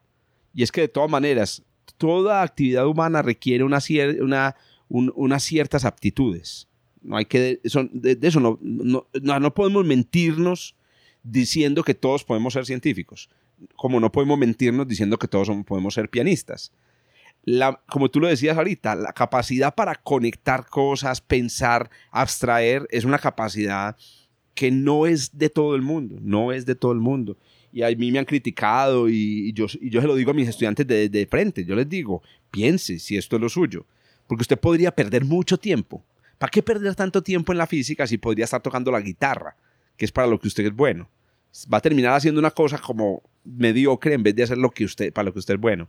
Entonces, em, la- el número de científicos buenos es, es tan pequeño como el número de pianistas buenos, porque ambas cosas requieren actitudes innatas, eh, que, lo que quiera que eso signifique, ciertas aptitudes. Em, y aunque la divulgación nosotros vendemos la- el sueño de, la, de que todo se puede entender, la verdad es que no. ¿Cierto? No todo se puede entender. Tú, de más tú- preguntas. Exacto. Tú lo que quieres transmitir con la divulgación es echarle el empujón a todos, pero sabes que de todos los que les echas el empujón, poquitos van a dar el salto grande de seguir una carrera, de, de hacer, una, de hacer un proyecto de vida alrededor de eso. Los demás, lo mínimo que tú esperas es que queden sensibilizados. Hoy en día, por ejemplo, sabemos, todos sabemos que necesitamos gente que esté sensibilizada por las matemáticas, pues el STEM, ¿cierto? Que la gente entienda que la tecnología es importante, que las matemáticas son importantes, que la ciencia es importante. Queremos que lo entiendan para que como sociedad soporten la financiación y el avance de esas cosas. Pero no podemos esperar que todos sean científicos. Me acuerdo mucho un artículo que alguna vez leí por ahí de una mamá que un día escribió un artículo y dijo, yo no quiero que mi hija sea científica. Y a mí, en todas partes me dicen que, que ella tiene que ser científica. Me lo dicen en el colegio, me lo dicen en la radio, me lo dicen en la televisión. Me lo... ¿Por qué putas? Mi hija no va a ser científica porque ella no quiere ser científica, ella quiere ser escritora. Entonces, como, una, como que por fin una persona dijo, se reveló y dijo, no todos podemos ser lo mismo, aunque, entonces, sí, es un discurso como que se ha mantenido, pero no, es, eh, Robbie, tranquilo. Hermano, usted está en lo suyo. O sea, me imagino que lo tuyo es eh, comunicar, hablar con la gente. Ah, ¿Cómo es que es? ¿Cómo dices tú? Caminar el, eh, vivir, caminar el mundo. Eso es lo tuyo. No, mío es aprender que soy mucho más bruto que yo pensé. Estás en lo tuyo y, va- y eres bueno en eso. Entonces, quédate ahí. Pero cada vez que yo estoy leyendo más, estoy con mis hijas, ellos preguntan algo, y yo sé que hay un, una fuerza atrás. Si yo entiendo el movimiento, si yo entiendo como la fuerza de luz, si yo entiendo la velocidad de algo, en un matemática sencillo, yo puedo explicarlo cómo es. En- Me siento como en un hueco grande que yo no soy capaz de explicar fenómenos sencillos a mis hijas sobre el mundo. Claro, pero, pero la respuesta no está en que tú mismo seas la persona que lo haga, sino de llevar a las niñas al planetario, de encontrarse, ¿cierto? De la misma manera como si tú quieres escuchar música, no... Yo creo que la profesión de- de- que produce más frustración en la, en la- en la vida es la música, ¿cierto? Todos somos o, o músicos o cantantes o bailarines frustrados. Te aseguro, el 99.98% de la población es músico frustrado. Pero ninguno dice... Ojalá. No, te lo aseguro. Te lo- o sea, tú te encuentras a la persona más sencilla en una tienda So, de barrio. En el metro, cuando voy a mirar, mm, casi la mayoría aquí están pensando en cantar o bailar Te o lo tocar aseguro. guitarra. Cierto. O- o todos, todos quieren cantar. Los reúnes en una fiesta y todos quieren cantar, no pueden. Y entonces, ¿qué sucede? ¿Los vas a poner a todos a, a- a hacer clases de música? No, hombre, es que por más que yo quiera, yo no voy a tocar nunca un piano bien. Entonces, ¿qué, qué hago yo? Me reúno, me arrodeo de personas que saben hacerlo, lo hacen, y me acerco y lo aprecio. Ahora, el hecho que yo quiera hacer también me hace, por ejemplo, donarle a la filarmónica dinero. Y entonces, en ese sentido, yo estoy sosteniendo algo que yo no puedo, que yo no puedo hacer. Y eso ya es, ya es importante. Entonces, yo, yo trataría como de mandar ese mensaje, como dice por el budismo, ¿cierto? En el budismo eh, dicen que el apego es la fuente de todo el, de todo el sufrimiento, ¿cierto? Y a mí me gusta es, las expectativas son la fuente de todo sufrimiento, ¿cierto? Entonces, yo les diría a todos, de, libérense de, esa, de esas expectativas, que eso no es para todo el mundo. Sí, ellos dicen que una ecuación es su realidad menos su expectativa es su felicidad. En su, su Exacto. realidad es este, en tiene muchas expectativas, no van a lograrlos. O Exacto. tú cambias su realidad. En si tú quieres la verdad, tienes que tocar piano, tiene que renunciar a esta universidad, dedicarse Y al dedicarte 100% a al piano. En este cambio, su realidad, sus expectaciones pueden cambiar. Right. Pero si, si tienes la misma realidad, es no voy a se- seguir como científico. Entonces, ser un Correcto. pianista para vos no es en, en las Correcto. estrellas. No Correcto. está escrito. Listo. Jorge, llegando a las últimas preguntas. Uno para pensar más adelante. Si puedes poner una cartelera enorme enfrente del aeropuerto de El Dorado, ahora aquí en Medellín, gigante, para todo el mundo leer, aterrizando, despegando, ¿qué mensaje vas a poner por el mundo? Eh, yo pondría, no soy original en ese sentido, pero es que me parece que es el mensaje más fantástico. El mensaje que puso eh, Richard Dawkins en los buses double deckers de, de Londres. No sé si lo conoces. No, no, estoy esperando. Puso un mensaje en No los puedo- buses No puedo imaginar. y escribió, eh, Dios no existe, así que deje de preocuparse y viva su vida plenamente. ¿Sí me Uy, entiendes? ah. Fantástico. Yo escribiría esa frase. Dios no existe, deje de preocuparse. ¿Cierto? Disfrute. ¿Sí me entiendes? Es decir, es un mensaje muy sencillo y es un mensaje directo y es un mensaje que yo sé que levantaría ampolla, que me encanta, que, pero que, que podría ayudarle a mucha gente porque es que, a ver, el punto es este. A nadie le dicen así de, de- de- Me acuerdo que un día me contó, creo que Andrés Roldán fue el que me contó, vino un premio Nobel de, ciencia, de, una, de una ciencia a, dictar una conferencia a Explora y lo sentaron frente a un grupo de 300 jóvenes y empezó su conferencia. Bueno, voy a empezar la conferencia. Bueno, lo primero que quiero decirles es que Dios no existe. Listo. Ahora empezamos la Colombia. conferencia en Colombia y frente a jóvenes. Ah, para mí, de, de esos jóvenes que hay ahí, ya, porque yo creo que un joven de entre 15 y 25 años es ateo. El joven que entre 15 y 25 años no tenga dudas, para mí está huevoneando.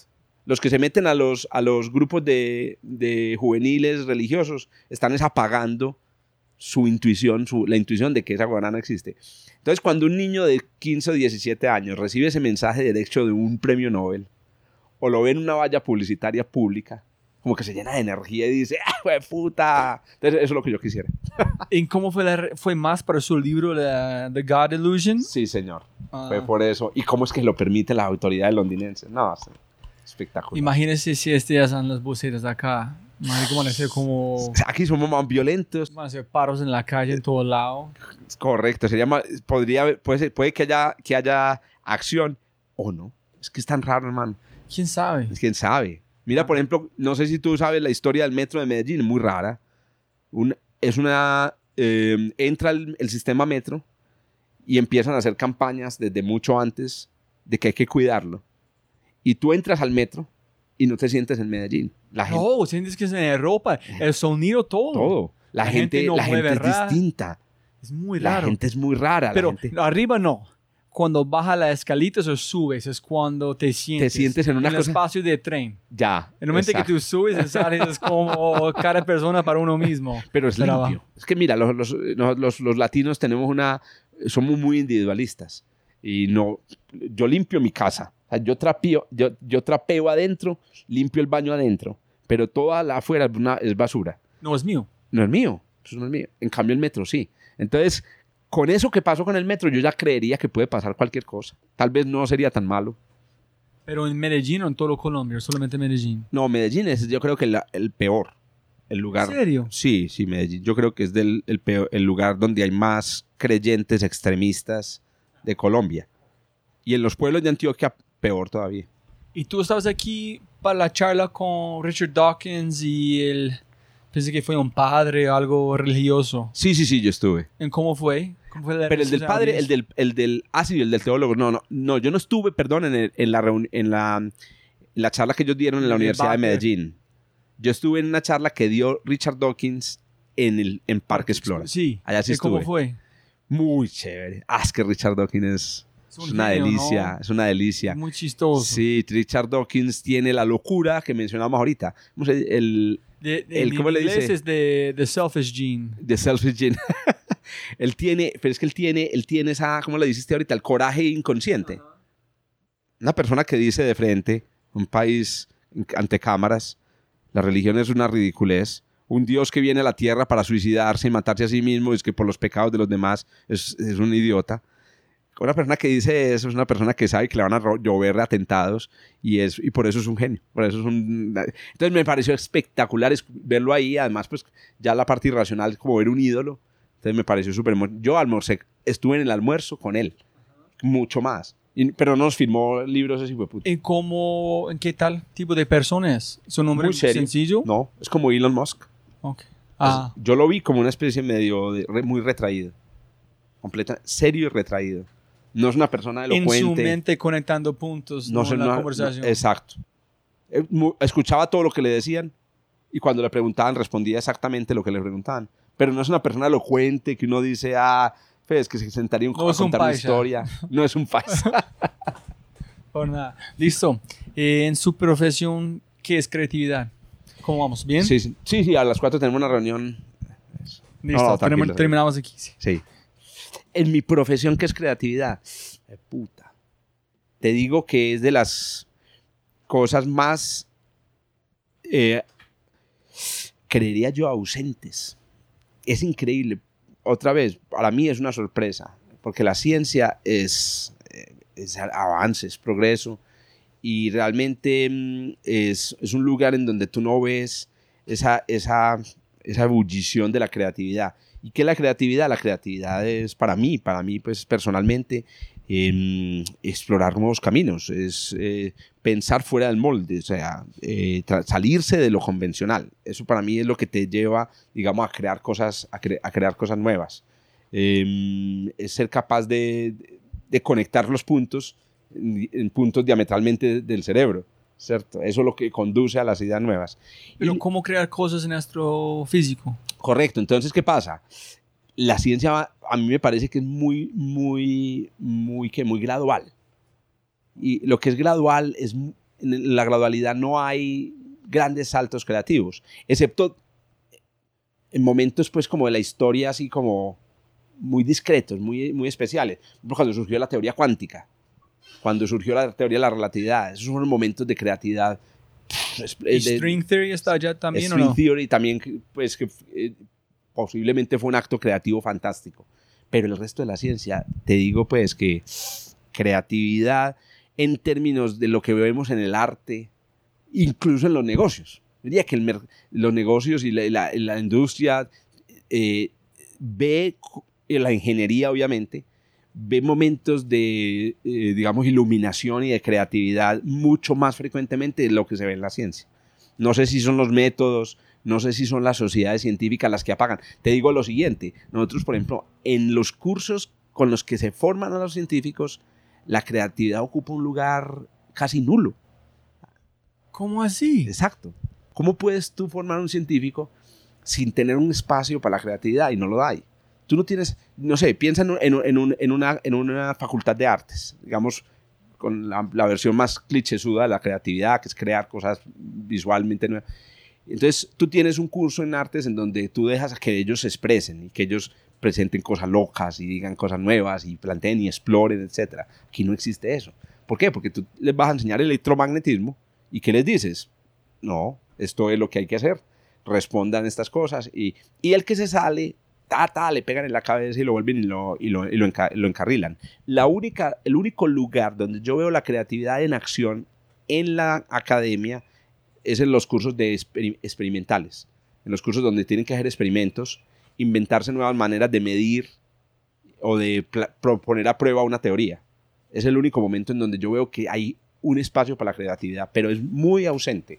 Es una cosa muy rara. ¿Y falta? ¿Tú piensas que es muchísimo? Pues pensando como Einstein fue demasiado creativo. Es decir, para mí es un genio como tocando violín, velando, como cualquier cosa. La manera que dibujó la teoría de relatividad en una servilleta. Mm. ¿Cómo explicar este? Es, sí, la creatividad no es... Aquí es la... Es cómo explicar la información o cómo divulgar la información es pura creatividad. En, en, eso también hay creatividad y nosotros estamos tratando mucho de crear espacios aquí en la academia de ese, en, esa, en esa dirección. Crear espacios donde la creatividad vuelva a tener importancia en la, en la, en la academia. Alguna vez yo hice un ejercicio, hicimos un taller de creatividad y, y los estudiantes quedaron sorprendidos de, la, de, lo que podían hacer al salirse como de, los, de, la, de la camisa de fuerza de la ciencia. Entonces uno, uno de los ejercicios muy sencillos que había que hacer era eh, escribir un cuento, pero escribir un cuento de lo que estábamos aprendiendo. Estábamos aprendiendo sobre astrobiología, escribir un cuento. Y entonces ellos decían... ¿Astrobiología? Astrobiología, la vida en el universo. Entonces tú enseñas astrobiología. Entonces, ¿qué, ¿qué, le dices a los muchachos? Ah, no, entonces el, el, agua es importante para la vida, los aminoácidos, bla, bla, bla, bla. Pero, ¿por qué no empezar diciéndoles, vamos a hacer una cosa, vamos a hablar de astrobiología y todos ustedes saben qué es? No me vengan aquí a preguntar como si no supieran qué es esa huevonada, porque empezando por él, ustedes no son tabula raza. Ustedes no vienen aquí con información. Lo que les voy a pedir para que aprendan de astrobiología es que escriban un cuento. Háganme, escriben un cuento de ciencia ficción. Entonces, escriben el cuento de ciencia ficción y cuando lo escriben nos sentamos y lo leemos y vemos qué hay en ese cuento que pueda ser interesante para aprender de astrobiología. Bueno, lo hice una vez y, las cosas, y, las personas que tú descubres entre los estudiantes capaces de hacer eso son increíbles, que no los descubres en una clase normal. Entonces, me da hasta pena confesar esto, pero te digo, en las facultades de ciencias no hay espacio para la creatividad, no se está educando la creatividad y hay una crisis de creatividad grave en el mundo. Sí, de verdad. Yo no sé cómo uno puede ser capaz de pensar exponencial si no es creativo. Exacto. Sí, claro, entender exactamente cómo funciona el mundo sencillamente sin pensar creativamente pero conectar puntos en entender una mariposa con una gotita de agua, con su zapato, en algo que dijo su abuela, en conectar los puntos, este es puramente creatividad. Correcto. Listo. El peor o mejor consejo que ha recibido en su vida. A ver, hombre. Mm, yo tengo una, una, relación con los consejos que es mala. Yo tengo mala relación con los consejos. Entonces la gente no me los da porque yo reacciono mal. Em, porque a mí me parece que, sí, porque no sirven, ¿no? Es decir, si a mí alguien me da un consejo, yo no lo sigo casi que por principio, que yo quiero descubrir por mi propia cuenta. Yo soy rebelde, yo soy muy rebelde. Incluso una de las cosas que me tiene siendo, estudiando esto es la rebeldía. Entonces, em, han sido, digamos, pocos los consejos que yo he recibido importantes en, en la vida. Em, pero digamos que han habido frases que sí me han tocado y que han sido algunas buenas y unas malas. Por ejemplo, una buena, una frase, digamos que ha sido buena y que me ha hecho ser bien, es que podríamos llamar el mejor consejo es em, escoja muy bien sus enemigos, porque puede terminar convertidos en ellos, convertido en, en ellos, ¿cierto? Es decir, a veces uno escoge un, enemigo Los, los y se obsesiona y al final se convierte en el enemigo. Termina siendo la misma mierda.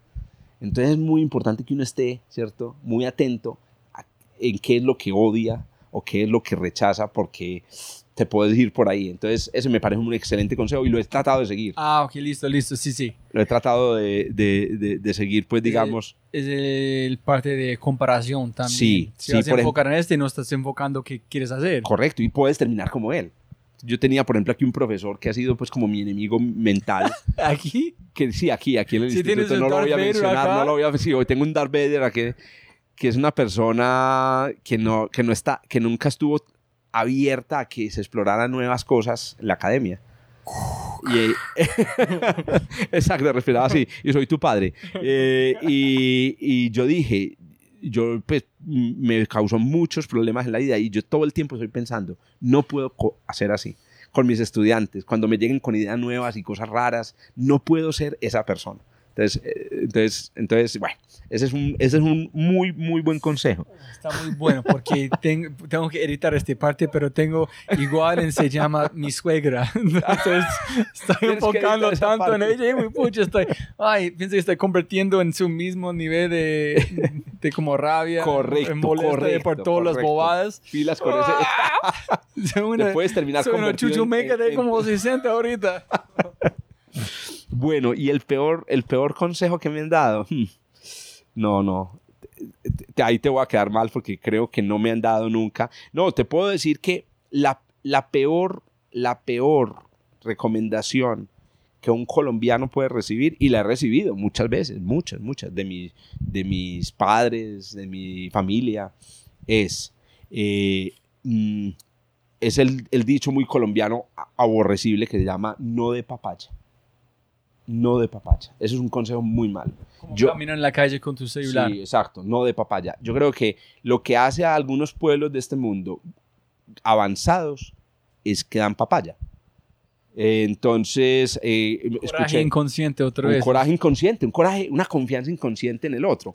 Eh, de- leí ayer que en, en Japón le preguntaban a una persona, eh, ah, sí, ah, no, ¿sabes dónde? En Noruega. En el metro están unos torniquetes, ¿tú ¿sabes qué es el torniquete? Están los torniquetes que son pagando y hay un torniquete que no es pagando. Y entonces una, colombiana llegó y le preguntó a un policía, ¿y a ustedes no les da susto que se, que se meta la gente sin pagar toda por aquí? Y entonces el policía, de forma muy inocente, decía, ¿y por qué? ¿Quién se iba a meter sin pagar? O sea, este torniquete fue creado para los que no tienen plata. Los que tienen plata, pues pagan. Porque se iban a meter por aquí los que tienen plata. Entonces es como la cultura de que tú confías en el otro porque es obvio que el otro es bueno. Entonces aquí no, aquí la cultura es no de papaya. Y si le dan papaya, aprovechela. Eso es un consejo horrible. Ahora la alcaldía de Medellín tiene un proyecto, no sé si lo has visto y te lo recomiendo. Y es, se llama la tienda de la confianza.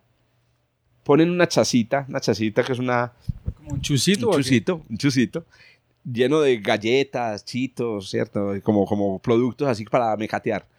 Y una, un tarrito, y, y aquí, todo a mil. Y nadie lo atiende.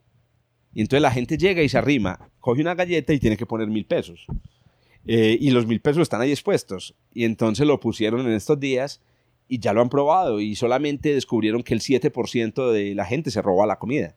¿Cierto? Y, pero es muy bonito porque entonces es como, es como un, un, un shock. Tú encontrarte en la calle plata y comida y decir, ¿qué hago? ¿Cierto? ¿Cómo me debo comportar aquí? Entonces, normalmente todo tiene un policía. Cuando no tiene un policía, ¿cómo va a comportarse los colombianos? Yo creo que es un mensaje muy bacano decirle a los colombianos, miren que sin policía usted puede comportar bien. Entonces, eh, Y no, es- yo siempre digo este a la gente aquí, cuando ellos están diseñando productos o algo acá, siempre hablan de este, ay no, porque la seguridad. ¿Cómo sabes? Porque en la tienda de Apple, yo estaba en el centro de San Francisco, ajá. más de 10 mil personas pasan por la tienda semanalmente en, en diciembre. tres o cuatro pisos, todo ahí. Sí, en, finalmente hasta un punto tuvimos unos cables pequeños conectando con un sensor los teclados, los ratones. En cada vez que fue menos, menos en un punto, quitamos todos los cables. Los portátiles, menos del iPhone, todo fue disponible para llevar de la tienda. Los robos bajaron. La gente robaron menos. Porque la gente se siente que confían en él, ellos confían, ellos se sienten como empoderados usar su producto. Y yo digo gente aquí, 100%, si vas a confiar en un colombiano, van a mostrarte que sí tiene la verdad. Pero si no confías en un punto, van a robar todo. Así es, así es. Pero la gente no piensa, piensa en un colombiano es un colombiano. No, solamente porque tú pusiste este, este marca, este label a la persona. Es correcto. Y, y una cosa muy curiosa que pasa aquí es que la gente también pierde la confianza muy fácil. Entonces mi esposa me dice, no uses el celular en el, en el carro porque mira que tu- a tu hermana le robaron el celular. Y entonces yo le digo a ella, a mi hermana, ¿en No, qué no, no. condición? Pero, No, pero- no, no, no. Este, este conversación es imposible acá. La gente le gusta decir algo y dicen, muéstrame la probabilidad. ¿A qué hora fue?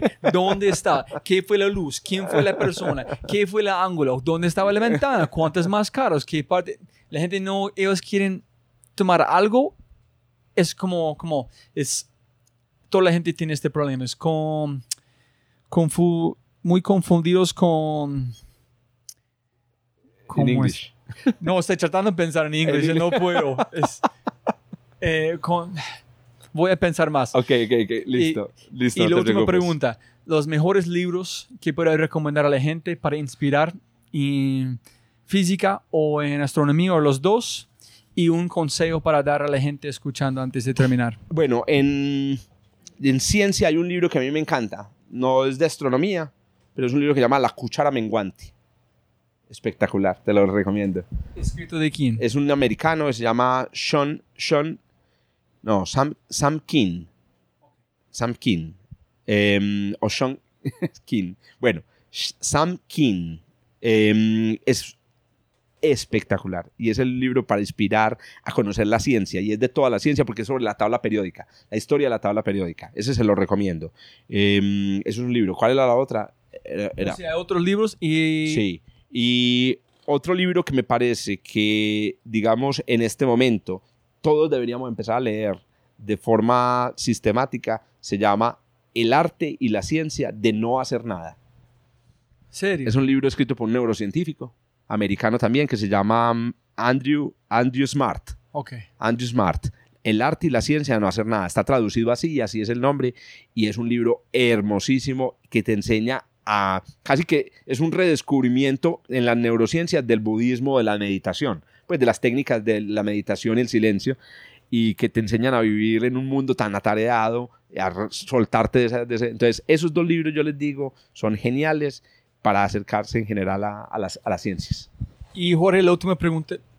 No hablamos, hablamos de yo soy un chicharrón en una salchicha, pero no hablamos mucho más de...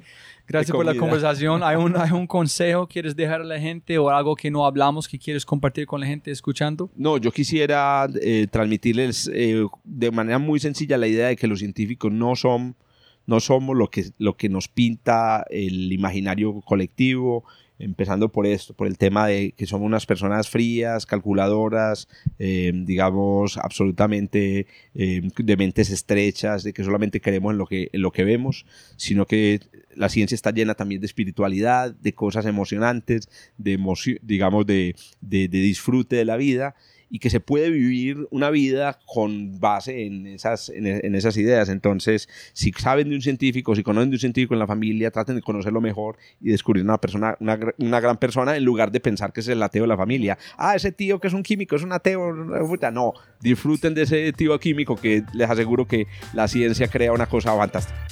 Listo, como arrancamos, siempre para ganar más plata, pero no más tiempo. Gracias por su tiempo. Listo. Robbie, un placer. Hola a todos jóvenes amigos míos, como siempre si han disfrutado este episodio, toman un segundo, enviar un mensaje a Jorge Zuluaga diciendo gracias, qué opinas del episodio, déjame una reseña en iTunes, compartir este episodio con sus compañeros, ayúdame a difundir este podcast porque tengo mucho, mucho más que viene, mucho más invitados, mucho más cosas lindos. Eh, no, eso es, ¿no? Necesito ayudar, divulgar la información en cualquier forma, manera, momento que se pueden. En- como siempre, a la gente escuchando, te Eh, les quiero mucho. Eh, un abrazo gigante hasta el último episodio que viene la próxima semana. Muchas gracias. Un abrazo gigante. ¡Chao!